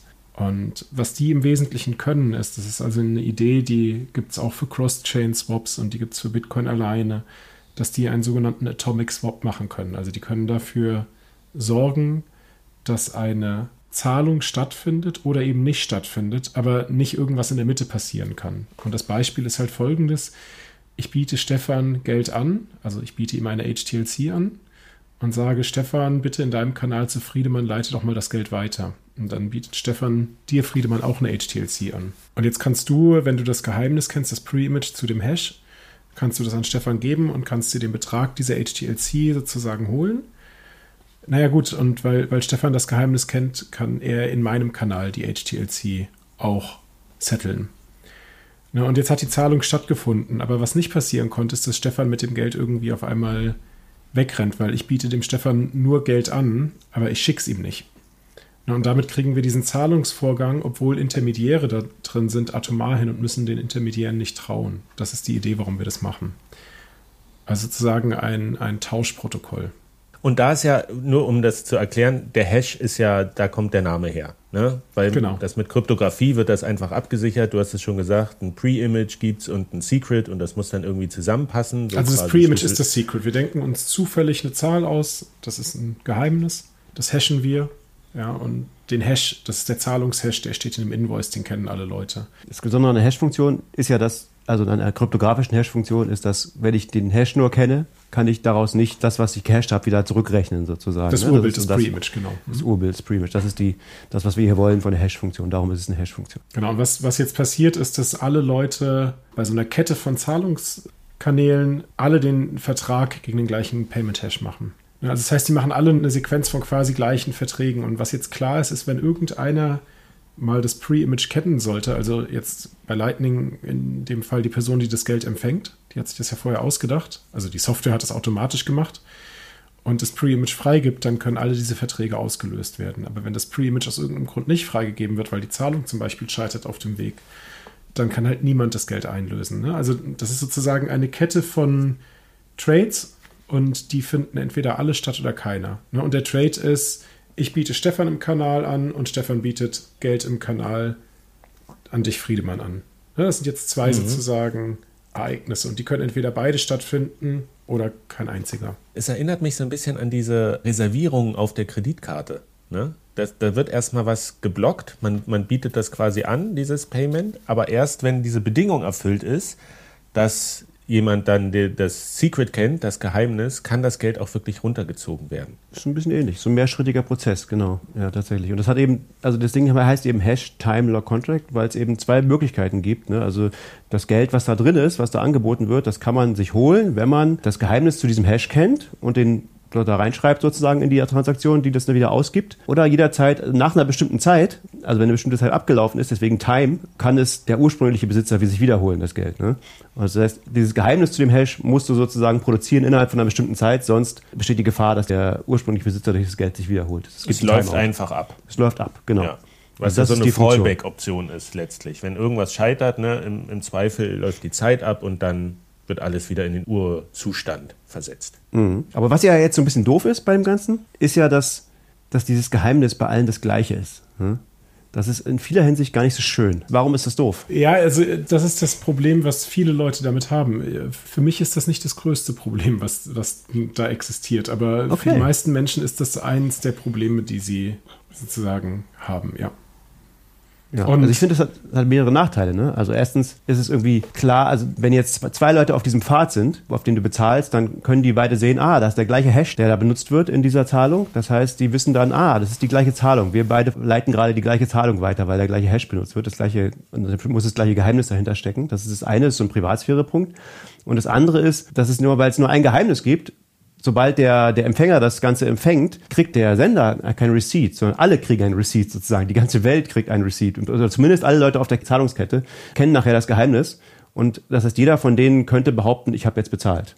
Sonst könnten sie gar nicht die, die Zahlung durchleiten. Also das ist, es gibt keine eindeutigen, keine eindeutigen, äh, was heißt ein Receipt auf Deutsch? Ähm, Quittungen quasi. Ne? Du kriegst keine, keine Quittung als Sender, die sagt, die beweist, dass du bezahlt hast, sondern es könnte im Prinzip jeder bezahlt haben. Das ist auch so ein Nachteil von dem Ganzen, finde ich. Aber du hast gesagt, du siehst noch einen anderen Nachteil, ne? Ja, ich meine, das, also das Payment Receipt-Problem, was du ansprichst, ist ja auch vor allen Dingen ein juristisches Problem letztlich, ne? Wenn es dann irgendwie mal Streitigkeiten gibt, ob jemand eine Zahlung ausgeführt hat oder nicht, weil jemand hingehen kann und sagen kann, ich will das jetzt umtauschen und so, ich will mein Geld zurück. Guck mal hier. Zum Beispiel, ja. Ich kenne noch Streamage, ich muss es doch bezahlt haben oder so. Genau, für mich ist das Problem vor allen Dingen deswegen ein Problem, weil, weil die Hash-Funktion ist ja nicht linear. Ja. So, und Linearität, das haben wir ja damals eben auch genau bei dem Beispiel mit der Base-Fee gesehen, ist halt eine, eine tolle mathematische Eigenschaft, die uns viele Möglichkeiten gibt. Also was heißt das, wenn ich sage, dass die Hash-Funktion nicht linear ist? Wenn ich mir jetzt zwei Geheimnisse ausdenke, weil ich zum Beispiel sowas wie ein Escrow-Payment machen möchte, dann könnte ich ja mir die Geheimnisse 5 und 7 ausdenken und ich könnte die 5 hashen und ich könnte die 7 hashen, da bekomme ich zwei Hash-Werte raus. Und jetzt kann ich die Zahlen 5 und 7 addieren, das ist die Zahl 12. Und wenn ich die Zahl 12 hashe, dann ist dieser Hash nicht das gleiche wie der Hash von der Zahl 5 plus der Hash von der Zahl 7. Ähm, ne, so, da haben die überhaupt nichts miteinander zu tun. Die haben genau, gar nichts miteinander die, zu tun. Die haben gar nichts miteinander zu tun. Ja. Und das ist eine Eigenschaft, es wäre schön, wenn die was miteinander zu tun hätten, weil damit könnten wir zum Beispiel die Zuverlässigkeit im Lightning-Netzwerk erhöhen. Weil wir Zahlungen jetzt auf einmal stackless machen könnten. Also das Beispiel, was ja viele Menschen kennen, ist, sie machen eine Zahlung oder versuchen Geld im Lightning-Netzwerk zu bezahlen. Und dann dauert es ja einen Moment und wenn alles gut geht, kriegt man zurück, ja, Zahlung ist angekommen, hier ist dein Geheimnis, hier ist das Pre-Image. Und im anderen Fall, in dem auch alles gut geht, kriegen sie mitgeteilt, nee, es hat nicht geklappt. Ja, aber da ist zumindest ist es gut gegangen, in dem Sinne, dass da ein Feedback direkt kam. Und dann gibt es ja noch den sozusagen hässlichen Fall, nämlich du hörst erstmal gar nichts. Ja, deine Zahlung ist, wie, wie LND das sagt, äh, in Limbo. Ne, und dann ist die sozusagen unterwegs und du weißt gar nicht, was passiert. Und eigentlich würdest du gerne jetzt abbrechen und sagen, nee, also ich will jetzt auch gar nicht mehr, dass die Zahlung stattfindet. Und das kannst du aber im aktuellen Protokoll nicht, weil diese Hash-Time-Lock-Contracts, die sind ja so gebaut, dass du den Vertrag anbietest und dann hast du eine gewisse Zeit, meistens mehrere Tage, die das Geld erstmal angeboten ist. Ne, solange hat dein Gegenüber Zeit, das Pre-Image zu produzieren oder sich zu holen, indem er das Geld weiterleitet. Nun, wir müssen diese lange Zeit haben, weil wir nicht sicher sind, wie schnell wir so eine Transaktion bei einem Force Close in einen Block reinbekommen. Also wir müssen da sozusagen mehrere Blöcke warten. Ja, und wenn jetzt irgendjemand auf der Route nicht weiterleitet und ne, eine Not geht offline oder so, ja, dann sind alle diese Verträge eingeloggt und ich kann jetzt nicht sagen, nee, ich will aber jetzt aufhören, weil ich habe ja von vornherein mich mit diesem Timeblock auf diese lange Zeit festgelegt. Ja, und das ist halt saublöd, weil also die User Experience ist die, du stehst irgendwo an der Kasse, du willst bezahlen, es klappt nicht. Ja, im Zweifel drückst du sogar noch ein zweites Mal einfach auf bezahlen, weil hat gerade nicht geklappt, ja. Kreditkarte ein zweites Mal durchswipen oder so. Ja, das ist bei Lightning doof, weil dann machst du die Zahlung im Zweifel zweimal und im Zweifel geht sie am Ende sogar zweimal durch. Und von daher wollen wir eine sichere Art und Weise haben, eine Zahlung abbrechen zu können. Das ist vor allen Dingen deswegen auch wichtig für die, wenn wir jetzt wieder in, in Richtung, in Richtung Picker-Payments denken, da brechen wir die Zahlung in viele kleine Teilzahlungen auf, die alle auf unterschiedlichen Routen langlaufen. Und da muss nur eine einzige Route hängen. Und dann hängen alle anderen Routen. Weil derjenige, der am Ende die Gesamtzahlung bekommt, wird das Geheimnis nicht preisgeben, wenn er nicht alle Teilzahlungen bekommen hat.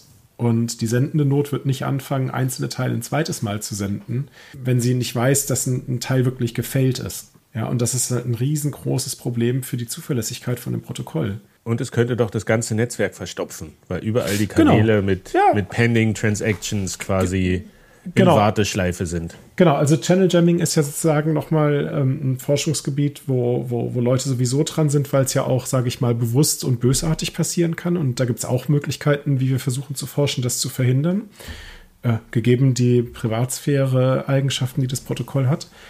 Aber genau wie du sagst, Friedemann, durch die Art und Weise haben wir sozusagen auf eine ganz natürliche Art und Weise auch Stau im Netzwerk. Oder es kann sich zumindest auf natürliche Art und Weise Stau im Netzwerk bilden. Ähm, ne, und eine Forschung, an der, an der ich im Moment ziemlich viel Zeit reinstecke, ist, mich zu fragen, was wäre denn, wenn wir Zahlungen abbrechen könnten, wie viel zuverlässiger und besser würde das Protokoll werden? Weil wir könnten dann so etwas machen, dass wir ein redundantes Overpayment erlauben. Also anstatt, ne, im Moment ist es ja so, du willst irgendwie 100.000 Satoshi schicken und dann schickst du entweder eine Onion mit 100.000 Satoshi oder du hast schon eine C-Lightning-Note und machst Picker-Payments oder du machst eine andere MPP-Implementierung, schickst irgendwie viele kleine Zahlungen. Ja? So, und jetzt wissen wir ja schon, statistisch gesehen, dass einzelne dieser Zahlungen nicht erfolgreich sein werden und dass, wenn die zurückkommen, wir die nochmal probieren werden. Also das heißt, insgesamt schicken wir, versuchen wir mehr Geld rauszuschicken, als das, was am Ende ankommt. Ja, weil jedes Mal, wenn was nicht geklappt hat, schicken wir es ja auf einem anderen Weg nochmal neu raus. So, das heißt, wir haben vielleicht, um die 100.000 Satoshi schicken zu können, 15 Onions a 10.000 Satoshi geschickt. Also wir haben eigentlich 150.000 Satoshi probiert rauszuschicken. Und da kann man sich doch schon die Frage stellen, warum schicke ich nicht direkt die 15 Onions raus mit jeweils 10.000 Satoshi? In der Hoffnung, dass dann 10 von denen ankommen werden. Ne, weil das dann statistisch mit Wahrscheinlichkeitstheorie eben genauso ist. Ja, und das Problem ist natürlich, wenn dann durch einen statistischen Outlier 11 Onions ankommen, dann gibt es im Moment nichts, was dem empfangenden Teilnehmer im Netzwerk daran hindert, 11 Onions zu claimen und mehr Geld zu empfangen, als gedacht war. Ja, und wenn wir PTLCs hätten, könnten wir das anders machen, weil dann könnte ich sozusagen noch etwas reinmischen, dass ich dann lostrigger, dass äh, das Geld ankommt. Das kann man theoretisch mit HTLCs auch, aber das ist super aufwendig. Das hat äh, Lalo mal als AMP Atomic Multipath Payments in 2018 auf die Mailingliste geschrieben. Aber kommen wir nochmal zu dem Punkt. Ja? HTLC, HTLC, PTLC. Was genau ist denn der Unterschied? Das eine, ne, wir, wir haben ja schon darüber gesprochen, es wird in der Zeit wird es gelockt Mhm. Und das wird aber höchstwahrscheinlich in Blöcken angegeben, oder? Genau. Das ist, das ist bei beiden gleich. Das, ist, das, das haben beide okay, gleich. Aber genau, grundsätzlich erstmal. Und zwar in einer absoluten die, Blockhöhe. Also wir sagen, die bis zu dem Block so viel hast du Zeit, diesen Vertrag ja. einzulösen. Genau. Aber das andere ist ja die Bedingung, bei dem HTLC ist die Bedingung, äh, du solltest das Urbild von irgendeinem Hash kennen. Genau. Ne? So, das ist bei dem PTLC anders. Das ist ja ein Point. Time Log Contract, kein Hash. Da ist, da ist jetzt die Magic, ne? Weil das die, die Magic bei den Punkten ist, dass dass man da verschiedene Geheim Geheimnisse mischen kann. Man kann mit den Geheimnissen, die sind nicht bei Hash ist ja jedes Geheimnis unvergleichlich zu allen anderen. Du hast überhaupt, die haben überhaupt keine Beziehung zueinander. Wenn ich, sobald ich irgendwas durch einen Hash jage, ist es hinterher Grützwurst. Deswegen heißt es, es ist halt so irgendwie, da ist irgendwas, was nicht mehr erkennbar ist. Und Points, kommen wir gleich dazu, wie das funktioniert, haben die Eigenschaft, dass das, dass das homomorphische Verschlüsselung sozusagen ist, keine Verschlüsselung, aber es ist homomorph also die Idee ist, wenn ich vorher Dinge, zwei Dinge addiere, kann ich die hinterher immer noch addieren. Ja. Und deswegen haben die immer noch eine Beziehung. Deswegen kann ich dann, kann ich da mehr Magie machen. Aber vielleicht sollten wir mal darauf, dazu kommen. Aber ganz kurz, heißt. genau die Frage Punkt bezieht sich doch eine Point ist ja für Hash versteht man als als Laie einfach, aber Point kann ja alles sein. Aber es bezieht sich letztlich ja auch auf eine kryptografische Funktion. Es, ja? es bezieht sich auf den Punkt auf einer elliptischen Kurve. Ja, und das ist eigentlich etwas, das sollte da, da, da, arbeite ich immer dran, dass das alle Menschen, die Bitcoin besitzen, eigentlich wissen und verstehen. Ja? Ähm, und meistens nehme ich immer an, dass sie das alle tun. Ja? Weil die Frage ist ja, was heißt es überhaupt, ein Bitcoin zu besitzen? Ja, ein Bitcoin zu besitzen heißt ja, dass du einen privaten Schlüssel hast, also wieder, dass du ein Geheimnis kennst. Dieser private Schlüssel ist nur eine Zahl. Ja, also die meisten Menschen kennen das als Seedwörter, aber diese Seedwörter sind nur eine Kodierung einer großen Zahl. So, und diese Zahl, die kann ich mit einer mathematischen Abbildung zu einem Punkt auf einer elliptischen Kurve abbilden. Und dieser Punkt auf der elliptischen Kurve, den nennen wir einen öffentlichen Schlüssel. Das heißt, wir haben bei Bitcoin ein asymmetrisches Verschlüsselungsverfahren, wo immer ein privater und ein öffentlicher Schlüssel zusammenhängen. Und die Annahme ist, also was wir sicher wissen, ist, dass wir mit wenig Rechenaufwand vom privaten Schlüssel zum öffentlichen Schlüssel kommen. Und die große Annahme, auf der alles basiert in Kryptographie, ist, dass wir vom öffentlichen Schlüssel nur mit so viel Rechenaufwand, den wir nicht bereitstellen können, zurückkommen können zum privaten Schlüssel. Ja, also das heißt, dieser Punkt, von dem wir hier reden, der ist eigentlich nichts anderes als ein öffentlicher Schlüssel oder so etwas wie eine Bitcoin-Adresse, kann man sich darunter vorstellen. Ja, und wenn ich dann Bitcoins besitze, dann heißt es ja nur, dass die ursprünglich an eine Adresse geschickt worden sind. Also das heißt, das Besitztum ist mit dem öffentlichen Schlüssel gekennzeichnet. Und wenn ich die an eine neue Adresse schicken will, dann kann ich eine Signatur produzieren. Das klappt aber nur mit dem privaten Schlüssel.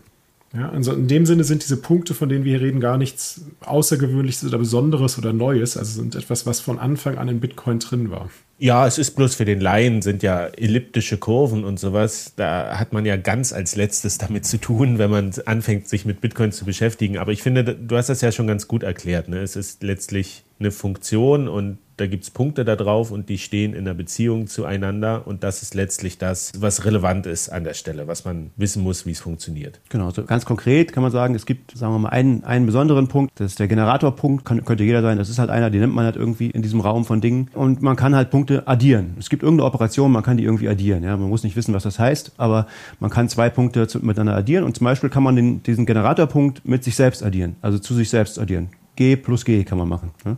Und das ist gleich wie 2G.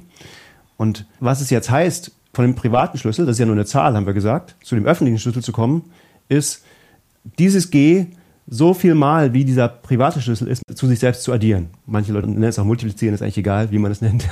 Aber es gibt eine Operation und die mache ich halt so oft sozusagen, wie dieser private Schlüssel sagt. In Wirklichkeit mache ich es nicht so, äh, gibt es Algorithmen, die das schneller machen, man muss es nicht so oft machen, aber, aber das ist das, was da mathematisch rauskommt. Also wenn der private Schlüssel 5 wäre, dann ist der, der öffentliche Schlüssel 5G, in dem Sinne ist es G plus G plus G plus G plus G. Und das ist einfach. Man muss einfach nur so oft das eine zu dem anderen addieren. Aber andersrum, wenn ich dieses 5G habe, dann rauszufinden, dass das genau fünfmal war, dass dieses G addiert habe, das ist schwierig. Ah, Okay. Weil wenn du jetzt so einen öffentlichen Schlüssel siehst, also ne, Stefan hat fünfmal G aufeinander addiert und ich sehe den, dann wäre im Moment, nach allem, was wir wissen, meine einzige Chance rauszufinden, dass das fünfmal G war, mit G anzufangen und G so oft auf sich drauf zu addieren, bis ich genau da gekommen bin äh, zu der Zahl, die Stefan hatte. Oder zu dem Punkt, den Stefan hatte. Ja, und weil wir ja sozusagen einen Keyspace verwenden, der 256 Bit groß ist, also ewig groß, kommen wir da nicht durch. Also wir kriegen das selbst mit allen Computern der Welt nicht hin. Ja, da kommt die Sicherheit her.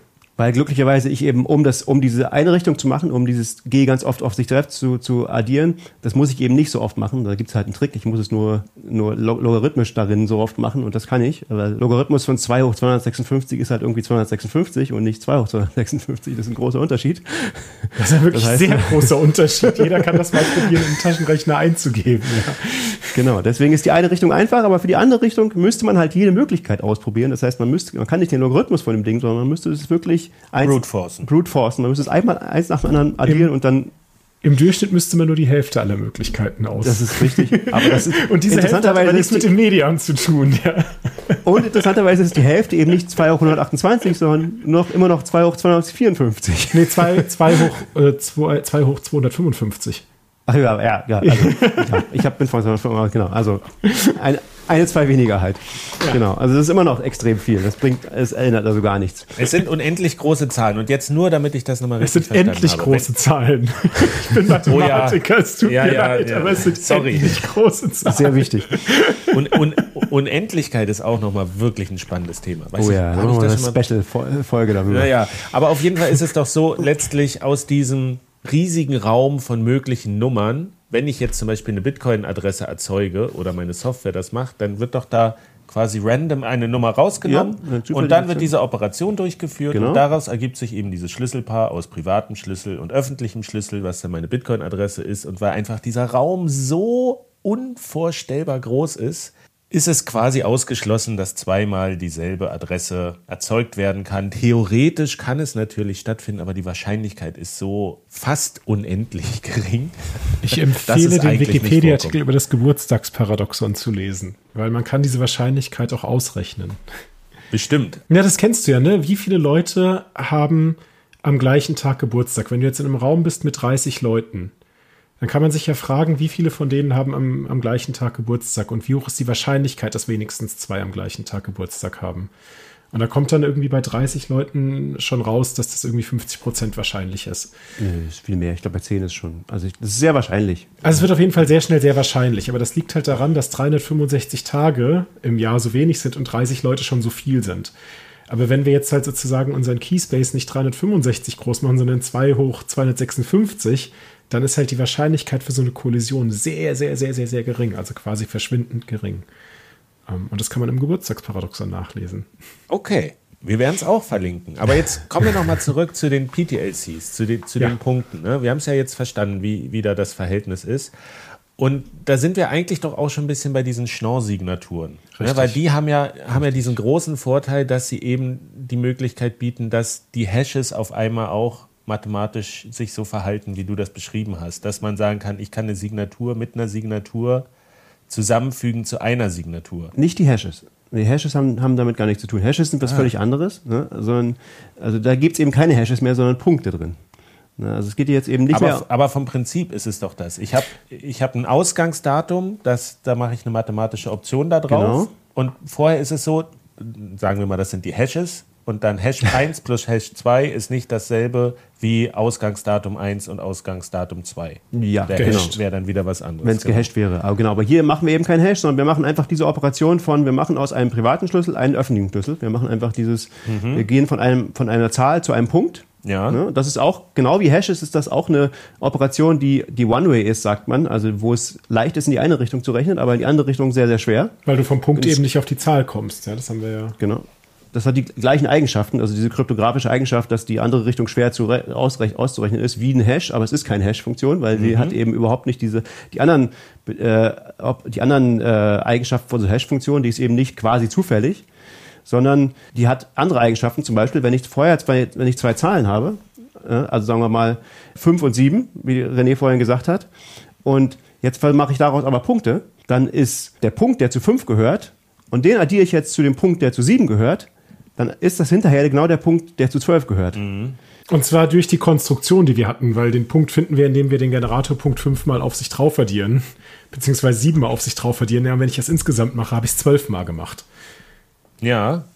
Also letztlich ist es so eine Art von mathematischer Handhabbarkeit, die man in dieses Konstrukt von Kryptographie reinbringt. Ganz genau, genau. Deswegen homomorphe Verschlüsselung, Entkryptung, das ist genau, das macht es handhabbarer. Ich kann damit Operationen durch diesen Verschlüsselungsprozess sozusagen, ist keine Verschlüsselung wieder, aber doch, in dem Fall ist es wirklich Verschlüsselung. In dem Fall ist es tatsächlich Verschlüsselung, könnte man sagen zumindest. Diese mathematische Operation der Addition in dem Fall bleibt erhalten, obwohl ich eine Verschlüsselung dazwischen mache. Mhm. Und das kann ich dann benutzen und damit tolle Sachen Machen. Aber warum ist das eine Verschlüsselung? Das verstehe ich gerade noch nicht. Na, gut, es, nee, es ist tatsächlich, na, okay.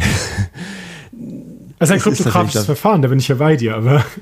Naja, man macht ja auch Verschlüsselung mit diesen, mit diesen Paaren, mit diesen Schlüsselpaaren, aber das ist dann an sich.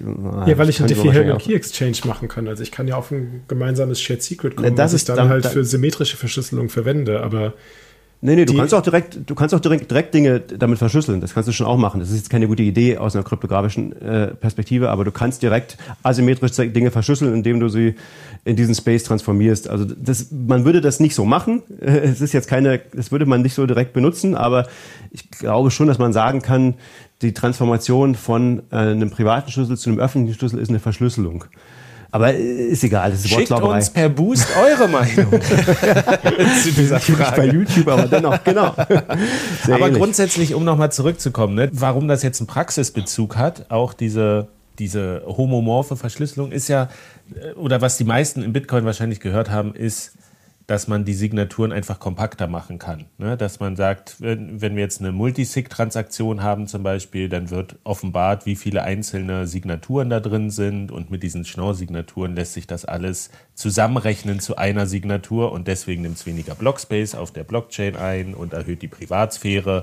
Und da wäre zum Beispiel dieser, dieser Use Case, dass man sagt, so eine Transaktion sieht immer gleich aus auf der Blockchain, aber man weiß nicht, wie viel, wie viel Signaturen quasi da drin, wirklich drin stecken, weil das, das, weil das wieder davon. zusammengerechnet ist quasi. Genau, das ist eine Anwendung davon. Also ja. bei diesen Schnorr-Signaturen hast du eben diese Eigenschaft, dass du zwei Schlüssel addieren kannst und dann kommt hinterher äh, dann, nee, was, was ist die Eigenschaft? Also bei Schnorr-Signaturen ist es so, dass du, wenn du eine Signatur hast von einem Key und du hast eine Signatur vom anderen Key und du addierst die beiden Signaturen, ist das die gleiche Signatur äh, wie die Signatur, die du zu der Summe der beiden Schlüssel hättest. Richtig. Also nicht ja, nur die Schlüssel und die, und die öffentlichen und die Privatschlüssel kann ich addieren, sondern ich kann auch die Signaturen addieren. Das ist das Neue, was genau. bei Schnorr-Signaturen anders ist als bei ECDSA-Signaturen. Ja. Ne? Genau, und der, der Witz ist, warum das jetzt in Lightning relevant ist, zu den Sachen, die wir vorher so sozusagen auf einer abstrakten Ebene vielleicht irgendwie ähm, erklärt hatten, ist, wenn du jetzt eine Zahlung machen möchtest und dann hat sich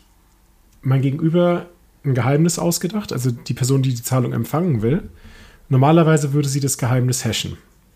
Aber diesmal hasht sie das Geheimnis nicht, sondern macht einen Punkt draus. Und jetzt mache ich alle meine Verträge gegen diesen Punkt. Dann kann ich folgenden Trick machen. Ich kann all diese Verträge gegen einen anderen Punkt machen, indem ich nämlich einfach noch einen zusätzlichen Punkt drauf addiere. Dann kommen all diese Verträge an bei der Person, die das Geld bekommen sollte. Und die sagt, ja, Moment mal, ich kann damit ja gar nichts anfangen. Das war ja gar nicht der Punkt, den ich mir ausgedacht habe. Dann sage ich, ja, ist kein Problem. Hier ist noch das eine Geheimnis, was du brauchtest.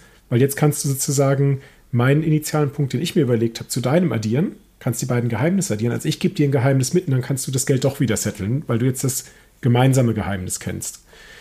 Ne, und in dem Sinne kann ich jetzt die Zahlung rückgängig machen, weil ich weiß einfach, wenn ich auf der Zahlung nicht das Acknowledgement bekomme, dass beim Gegner das angekommen ist, also bei meinem Gegenüber, und dass ich ihm dieses Geheimnis mitteilen muss, na gut, dann habe ich die Zahlung abgebrochen. Ja, weil ich, Dann vergesse ich mein Geheimnis einfach. Genau, wieder, ich, ne? ich gebe ihm das Geheimnis nicht. Ja? Und damit kann ich sicher gehen, dass eine Zahlung, die ich versucht habe durchzuführen, gar nicht mehr unbedingt durchgeführt wird.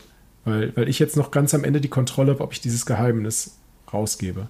Und wenn ich jetzt bei dem Beispiel bleibe von vorhin, also ich habe meine Zahlung von 100.000 Satoshi zerlegt in 10.000 Satoshi-Blöcke dann würde ich sozusagen in jeden dieser 10.000 Satoshi-Blöcke ein anderes Geheimnis mit reinmischen. Und dann kommen vielleicht elf Teile bei dir an, Friedemann. Und dann sagst du mir, ey, da sind jetzt die elf angekommen. Und dann sage ich, alles klar, also für zehn davon gebe ich dir das Geheimnis. Und dann kannst du zehn davon zetteln, aber das elfte kannst du nicht mehr zetteln. Ah, also es, es eröffnet sich wirklich was gerade bei mir. Finde ich, finde ich super. Also es ist letztlich nochmal ein bisschen wie dieses 25. Wort bei den Seeds. Ne? Äh, so, du hast auf deiner Seite, verschlüsselst du es halt auch nochmal oder gibst dem eine Funktion mit, mit dazu. Und dadurch sind diese Payments wirklich nur noch quasi einfache Informationsträger und erst wenn du als Sender wieder was preisgibst, noch dein zusätzliches Geheimnis, was du eingebaut hast, was du halt auch beliebig bestimmen kannst, kannst du über jedes einzelne Payment kannst du noch mal bestimmen, ob das tatsächlich am Ende eingelöst werden kann oder nicht. Das Genau. ist ja total genial. Warum haben wir da das kann nicht ich von Anfang da, an? Und da kann ich, Ja. und da kann ich, da kann ich noch viel, viel, viel brillantere Sachen machen. Also es gibt ein Paper, das äh, Boomerang-Paper, die gehen dann wirklich hin und sagen von vornherein, dass man das so wählt, dass wenn, also ich kann dann von vornherein Geheimnisse sogar mitgeben, aber wenn die gegenüberliegende Seite auf die Idee käme, elf von den Geheimnissen einzuführen, dann kann ich mir das ganze Geld zurückholen, weil der hat mich jetzt beschummelt oder so. Ja? Also da, da kann ich sozusagen noch viel crazier Sachen machen, wenn ich, wenn ich ein bisschen Algebra verwende, also Fundamentalsatz der Algebra ist hier das Stichwort. Da müssen wir jetzt gar nicht in Details eingehen. Ich will nur sagen, die Möglichkeiten, die das eröffnet, die sind so vielfältig, dass ich noch viel schönere Anwendungen darauf bauen kann. Genau, es eröffnet so, eröffnet so einen riesigen Design Space. Und zu deiner Frage, warum haben wir das nicht von Anfang an so gemacht? Ganz einfach, weil es damals noch, als Lightning eingeführt war, da gab es noch kein Taproot und Taproot und, und da gab es kein Schnorr. Schnorr-Signaturen. Und ohne Schnorr-Signaturen, diese ECDSA-Signaturen, die Bitcoin normalerweise hat, also vorher hatte sozusagen, die äh, ermöglichen das nicht, dass du Signaturen einfach addieren kannst. Du kannst damit auch sowas machen, aber es würde unheimlich kompliziert werden. Genau, also Andrew Polstra hat ja mit Jonas Nick, glaube ich, zusammen das Paper geschrieben zu Scriptless Scripts und hat gezeigt, dass das auch mit unseren aktuellen Signaturschemata schon irgendwie klappt, aber zu dem Zeitpunkt war irgendwie absehbar, dass eigentlich Konsens entstehen würde für Schnorr-Signaturen und dass das alles mit Schnorr viel einfacher und eleganter wird. Und deswegen war, glaube ich, sozusagen die Bereitschaft, da in den Design Space zu gehen, nicht so gegeben. Ja. Und da kann man ja nochmal erwähnen, ne, diese Schnorr-Signaturen ist jetzt auch nichts, was gerade erst erfunden wurde, sondern die gibt es schon sehr, sehr lange. Die waren aber irgendwie urheberrechtlich Die geschützt. waren patentiert. patentiert. Die waren pa patentiert. Die, das Patent war allerdings tatsächlich auch schon sogar ausgelaufen, als Bitcoin erfunden wurde, glaube ich. Aber gerade erst, so dass es noch keine Open Source Implementierung von diesen Schnorr-Dingern gab, zumindest keine, die gut äh, reviewed war und so, glaube ich. Und das ist wahrscheinlich der Grund, warum Satoshi sich dagegen entschieden hat, Schnorr-Signaturen damals zu benutzen. Also es ist, äh, diese, dieses, dieses Patentwesen hat das im Prinzip über mindestens 20 Jahre für Open Source Software unbrauchbar gemacht, diese Schnorr-Signaturen, weil einfach immer das Risiko bestand, dass sich irgendjemand verklagt. Einer von den vielen Gründen, warum das Wissen frei sein möchte. Ja. Das und es ist auch großartig, weil es so erklärt, ne, die Leute sind nicht dumm in Bitcoin, die hätten das schon von Anfang an so gemacht, aber es ist halt auch eine technische Entwicklung und es gibt so, wie du sagst, das Wissen, freies Wissen ist noch viel, viel, viel besser, als wenn das, also wie was das ausbremsen kann, ne? Das ist ja unglaublich, ein so ein Patent. Ja, und es ist, es ist noch viel schlimmer an der Stelle jetzt, weil also jetzt wissen wir irgendwie, dass PTLCs gehen und jetzt ist ja die Frage, warum haben wir die denn nicht jetzt schon? Weil also Schnorr ist ja aktiviert mit Taproot. Aber das Problem, was jetzt da ist, ist, dass PTLCs und HTLCs nicht kompatibel miteinander sind. Ne, Also wir erinnern uns ja daran, wenn ich eine Zahlung verschicke, aktuell, habe ich ja so eine Kette von HTLCs. Und wenn ich da mittendrin mal so eine PTLC reinmischen würde, dann ist das eine andere Form von Geheimnis und hat eine andere Struktur. Also das kann ich einfach durch sozusagen Hashen von dem Geheimnis verifiziert werden. Und das heißt, ich kann also keine atomare Zahlung mehr hinkriegen, bei der ich auf den Kanälen teilweise PTLCs und dann teilweise HTLCs verwenden würde für den gleichen Zahlungshash oder Zahlungspunkt. Ja, es steckt schon im Wort, weil ich kriege entweder ein Payment Point oder ein Payment Hash dann. Ja, weil die mathematische Operation, die in den Kanälen passiert, mit denen ich das Wissen, das Geheimnis zurückpropagiere, eine unterschiedliche ist. So, und das heißt aber, dass wenn jetzt Zahlungskanäle anfangen, PTLCs zu, zu sprechen und zu können, dann kann ich entweder auf einem Pfad, wo nur PTLCs sind, eine Zahlung schicken oder auf einem Pfad, wo nur HTLCs sind. Aber ich kann nicht mischen.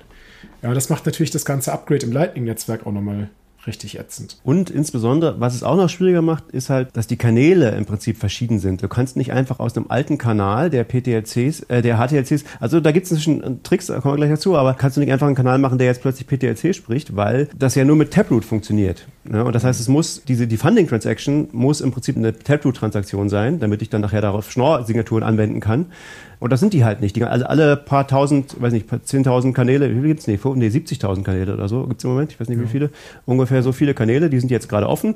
Die sind alle geöffnet mit Standard-Transaktionen, äh, mit normalen Segwit-Transaktionen, nicht mit Taproot-Transaktionen. Und das heißt, die kann ich alle nicht für PTLC-Kanäle benutzen. Es gibt Tricks. Ich glaube, Laolu hat das, glaube ich, sich ausgedacht. Oder es gibt so Adapter, man kann so Adapter-Transaktionen sozusagen dahinter schließen, wo man sich vorstellt, man hat jetzt noch eine Transaktion, die diese Taproot-Transaktion, die, die den Kanal umwandelt, die, äh, die, die wäre schon da, aber die ist auch, wie alle äh, Lightning-Transaktionen sozusagen, die wird nicht auf die, auf die Chain geschrieben, sondern man, man die ist eben auch auf Chain und man vereinbart die nur und signiert die nur, aber man schreibt sie normalerweise nicht auf die Chain. Die müsste dann nur, falls es jemals zu einem nicht einnehmlichen Close kommt, müsste die dann noch dazu geschrieben werden. Also das, das kann man schon alles machen aber es ist alles technisch irgendwie tricky. Und aber das, das ist das geringere Problem. Also das, das wäre halt eben technisch tricky und nervig, aber dass HTLCs und PTLCs nicht kompatibel sind, das ist natürlich sau nervig. Na, weiß ich nicht. Ist das so, ich finde das irgendwie, wenn, wenn, wenn das eine gelöst ist, ist das nee, andere doch offensichtlich, halt offensichtlich auch gelöst. mit PTLCs neu aufbauen. Na, musst du ja nicht. Wenn du, wenn du sozusagen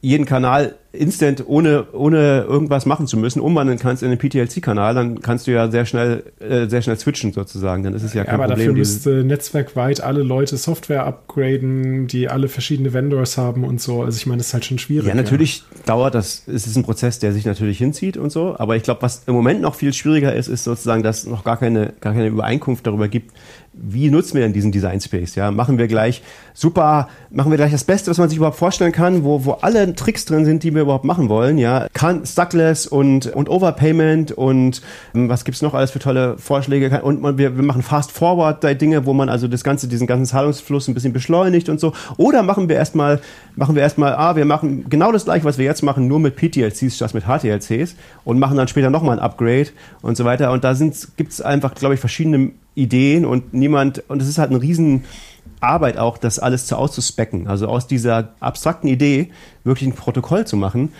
und dann alle darauf einzuschwören, das ist das Protokoll, was wir wirklich alle machen wollen. Das hat scheinbar noch nicht so richtig gut funktioniert in den letzten drei Jahren oder so etwa, seit, seit dieser Prozess läuft, oder? Also kurz, PTACs sind noch nirgends im Einsatz zurzeit. Ich glaube nicht, soweit ich weiß. Ja, also nicht konkret, nein. Also ich meine, du weißt natürlich nicht, was irgendwie zwei Menschen miteinander heimlich verhandeln, aber nirgendwo mhm. spezifiziert im, im, Protokoll, ja. Also ich habe gesehen, bei LDK ist es in der, auf der Roadmap auf jeden Fall für, ich glaube jetzt Q4 2023 haben sie gesagt, wollen sie das irgendwie implementieren. Aber ich habe auch nicht gefunden, was sie genau implementieren wollen. Aber denkt ihr denn, weil da, also das ist ja politisch betrachtet, ist das wirklich eine verzwickte Situation, weil wir haben ein System, das funktioniert einigermaßen, jetzt nicht optimal, und wir haben halt super viele Optionen, wie es in Zukunft anders gemacht werden könnte, die sich irgendwie in Details unterscheiden und da so A auf eine gemeinsame Position sich zu einigen und B da auch genügend politischen Willen irgendwie dahinter zu vereinen, ist nicht ganz so einfach, wie wenn man jetzt sagen müsste, wir haben überhaupt nichts, wir brauchen jetzt dringend was, komm, wir machen jetzt irgendwie erstmal diese Variante und dann, und dann schauen wir weiter. Wie groß seht ihr denn tatsächlich den Anreiz bei den Entwicklern oder bei den Unternehmen, da tatsächlich zu einer Lösung zu finden, um so ein bisschen einschätzen zu können, wie realistisch es ist, dass wir tatsächlich diese PTACs irgendwann sehen werden. Also ist da Druck da, das zu machen? Ich war, ich war ja im letzten, ich sag mal, Dreivierteljahr relativ still, was so, ich sag mal, Ergebnisse an, anging oder halt, ja, Output so, ne? Und das liegt ja daran, dass Forschung halt einfach auch ein sehr langer und aufwendiger Prozess ist.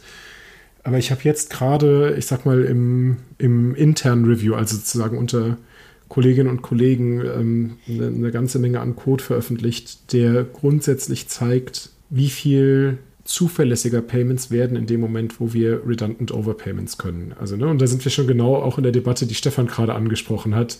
Aktiviert man nur PTLCs oder packt man direkt schon alle möglichen guten Features mit rein? Ne, und diesen, diese Forschung, die habe ich gemacht, damit wir als Entwicklerinnen und Entwickler eine bessere Entscheidungsgrundlage haben, auf welche Art und Weise wir dieses Protokoll verändern wollen. Und das ist ja eine der Sachen, die wir damals auch äh, bei der Folge so ein bisschen ja angesprochen hatten, dass wir gesagt haben, ne, es gibt diese Base-Fee im Lightning-Protokoll und gegeben, wie das Protokoll aktuell funktioniert, ist die nicht unbedingt ähm, förderlich. Also die hat Nachteile. Das hat aber sozusagen vorher keiner gewusst. Das haben wir halt sozusagen als, als Seiteneffekt rausgefunden in unserer Forschung. Ja, und das hat mich sehr, ich sag mal, wach werden lassen für fokussier doch deine Forschung mal dorthin, dass du sozusagen Technologie-Folgeabschätzung machen kannst. Also, dass du irgendwie abschätzen kannst, was würde eine Veränderung wirklich bewirken, die wir diskutieren. Ist die besonders nützlich oder ist die wenig nützlich?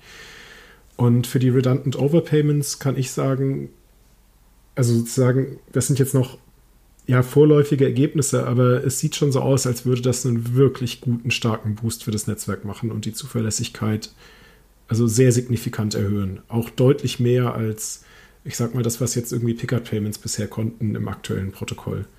Aber ja, das äh, wird man dann sehen, wie die Ergebnisse wahrgenommen werden und wie Leute das dann ja, finden. Okay, ich frage mich ja nur, ob uns da sowas wie Block Size Wars drohen, weil die einen wollen dann noch das Feature haben und die anderen das und dann äh, blockiert man sich gegenseitig die ganze Zeit oder einigt sich nicht. Aber ist es nicht möglich zu sagen, man baut das so modular, man startet das erstmal und dann kommen die Features Stück für Stück dazu oder rennt man immer wieder in solche Probleme, dass man sagt, okay, jetzt ist das Netzwerk auf der Basis gebaut, jetzt müsste man alles wieder nochmal auf einer neuen Basis bauen? Das ist tatsächlich eine sehr gute Frage und ich glaube, das sind tatsächlich so, das sind tatsächlich ein großer technischer Design Space, wo man sich überlegen kann, ginge das so? Das muss halt jemand machen. Das ist halt eine sehr spezifische technische Arbeit, wo jemand sich überlegen muss, okay, wie, wie können wir das am besten gestalten? Und das ist wirklich ein sehr komplexes Projekt sozusagen. Also die, wie, es gibt viel, einfach viele Möglichkeiten, das zu machen. Der große Vorteil ist, es ist eben nicht wie bei, wie bei Software. Wir brauchen nicht, wir müssen nicht jeden äh, Notbetreiber davon überzeugen, dass er das, dass er das äh, implementiert oder so. Das, das, das, müssen sich im Prinzip auch gar nicht alle auf eine Lösung einigen. Es muss nur sozusagen so viele sein, dass irgendwie so eine, so eine kritische Masse entsteht, dass irgendwie Leute da sagen, ah, okay, das ist jetzt das neue Lightning-Netzwerk. Also alle Leute, die, die meisten Leute fangen an, irgendwie das zu benutzen. Aber dazu muss es erstmal kommen. Das Problem ist mehr sozusagen dieser, ähm, diese Verhandlung zwischen den Entwicklern, dass die sich entscheiden, okay, wir wollen alle gemeinsam einen Weg gehen, weil wenn jeder anderen Weg geht, dann wird das irgendwie nicht funktionieren. So. Dann, oder, dann, dann dauert es zumindest sehr viel länger. Aber es ist schon irgendwie, ich glaube, es ist schon einfacher als jetzt bei ganz vielen anderen Dingen im Bitcoin, wo wir erst zum Beispiel einen Softfork brauchen, wo wir auch überhaupt, wo überhaupt nicht abzusehen ist, wie wir da hinkommen. Hier ist schon, okay, wenn jemand sich die Arbeit macht und das wirklich ausspeckt und sagt, okay, genau so sollte es aussehen und wir können das in diesen Schritten, in diesen möglichst kleinen Schritten durchführen, dann werden wahrscheinlich die allermeisten Entwickler sagen, ja, cool, machen wir. So, hier, lass mal hier anfangen. naja, also die allermeisten Entwickler sagen, super, ich kann die Channel State Machine nochmal neu programmieren, danke dafür. Ja. also ich sag mal, ne, die grundsätzliche Bereitschaft ist, glaube ich, schon da. Also Bock haben da alle irgendwie drauf. Aber viele sagen natürlich auch so, oh, ich habe jetzt hier ein fragiles System am Laufen oder ein System am Laufen, ähm, was eben nicht mehr fragil ist, wo ich sehr viel Engineering-Zeit reingesteckt habe. Und jetzt nochmal sozusagen ein Fresh Start. Ähm, das ist schon. Mhm. Ist nicht unbedingt das, wo, wo Leute direkt einen Luftsprung machen, ja. Das ist, glaube ich, auch ganz verständlich. Ach, ja, aber da wollen doch immer auch, alles neu bauen. Da sind sie doch auch dann beim falschen Projekt, wenn sie sagen, sie wollen nicht irgendwie alles nochmal neu machen und, und, und starten. Ne? Also da, das lernt man doch bei Bitcoin, dass auf dem Status quo zu bleiben, dann macht man irgendwann die BitPay-Variante und wird von BTC Pay Server einfach obsolet gemacht oder sowas. Wieso? Ich dachte, ich dachte, bei Bitcoin wäre das vorherrschende Narrativ, es bleibt alles so, wie es ist. Das besprechen wir noch mal in einer anderen Folge. Ich, ich, ist vielleicht, ist das unter Entwicklern so?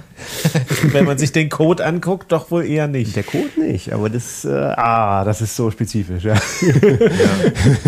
Okay, also ich, ich nehme daraus so ein bisschen mit aus dieser Antwort, dass es wird noch dauern, aber eigentlich besteht der Konsens, dass man es gerne irgendwie umsetzen möchte, bloß die Details sind noch nicht geklärt. Also es wird wahrscheinlich noch ein paar spezifische, vielleicht sogar mal eine Konferenz dazu geben oder sowas, aber auf der Mailinglist vermutlich noch heiß diskutiert werden. Aber grundsätzlich die Stoßrichtung ist zumindest die gleiche, in die alle wollen. Ich glaube, ich glaube, eine ganz wesentliche Sache, die man feststellen kann, ist, wenn man sich diese aktuelle E-Mail von Greg Sanders anschaut, der hat ja nochmal sehr schön zusammengefasst, wie da gerade der Design Space gerade aussieht eine Frage, die, die sich da oft gestellt wird, ist die Frage nach Roundtrip-Times. Also wie oft müssen Nodes miteinander kommunizieren, um jetzt wirklich so eine PTLC oder eine HTLC miteinander zu verhandeln.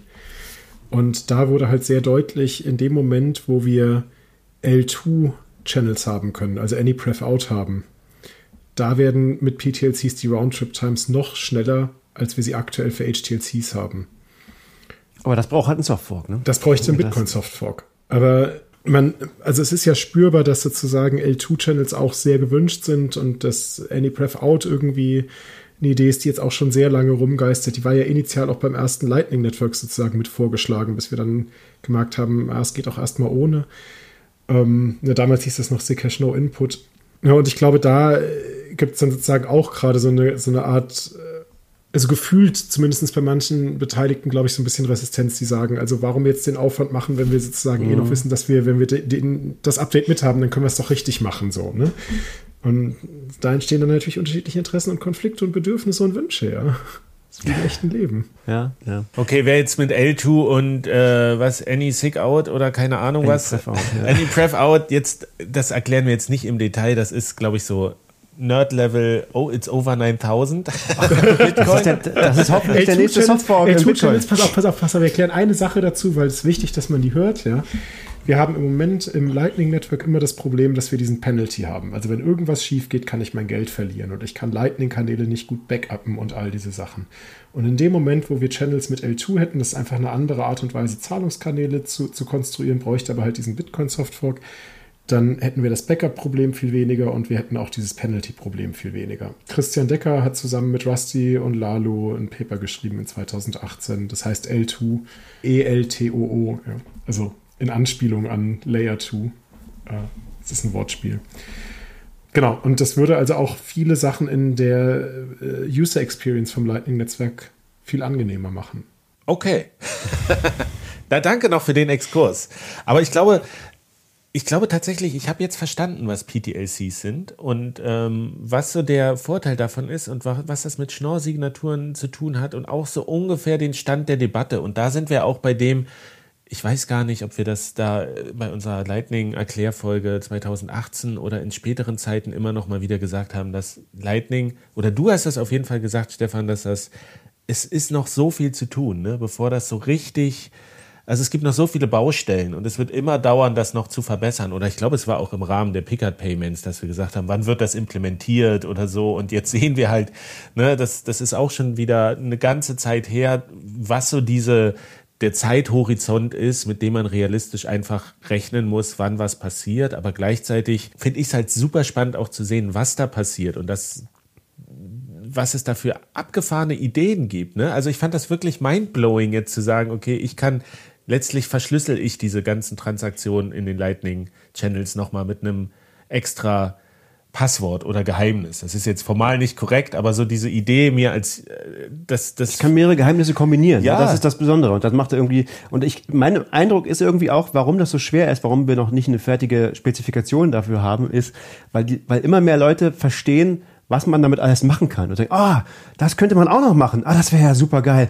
Äh, dann machen wir das aber auch gleich noch. Und dann ist sozusagen die Begeisterung wird immer größer und alle sagen, ja, das wird, da können wir aber das dann noch besser machen. Weißt du? Und es, man merkt immer mehr, je mehr man darüber nachdenkt, wie toll das eigentlich ist. Okay. Und deswegen will man gar nicht anfangen, es, es richtig festzulegen, weil man sich ja dann festlegen müsste auf so einen Stand, der vielleicht noch gar nicht perfekt ist. Ah, das ist also so eine Phase der Exploration gerade und erst wenn die Phase der Konsolidierung wieder kommt, dann wird man sich einigen. Das ist mein Eindruck, ja. Okay. Habt, ihr, habt ihr eigentlich im Honigtags schon mal eine Folge gemacht über Shamir Secret Sharing? Glaube nicht. Ne? Nicht explizit. Nee. Weil, also das basiert ja auf dem Fundamentalsatz der Algebra, einem ganz fundamentalen Satz, ja.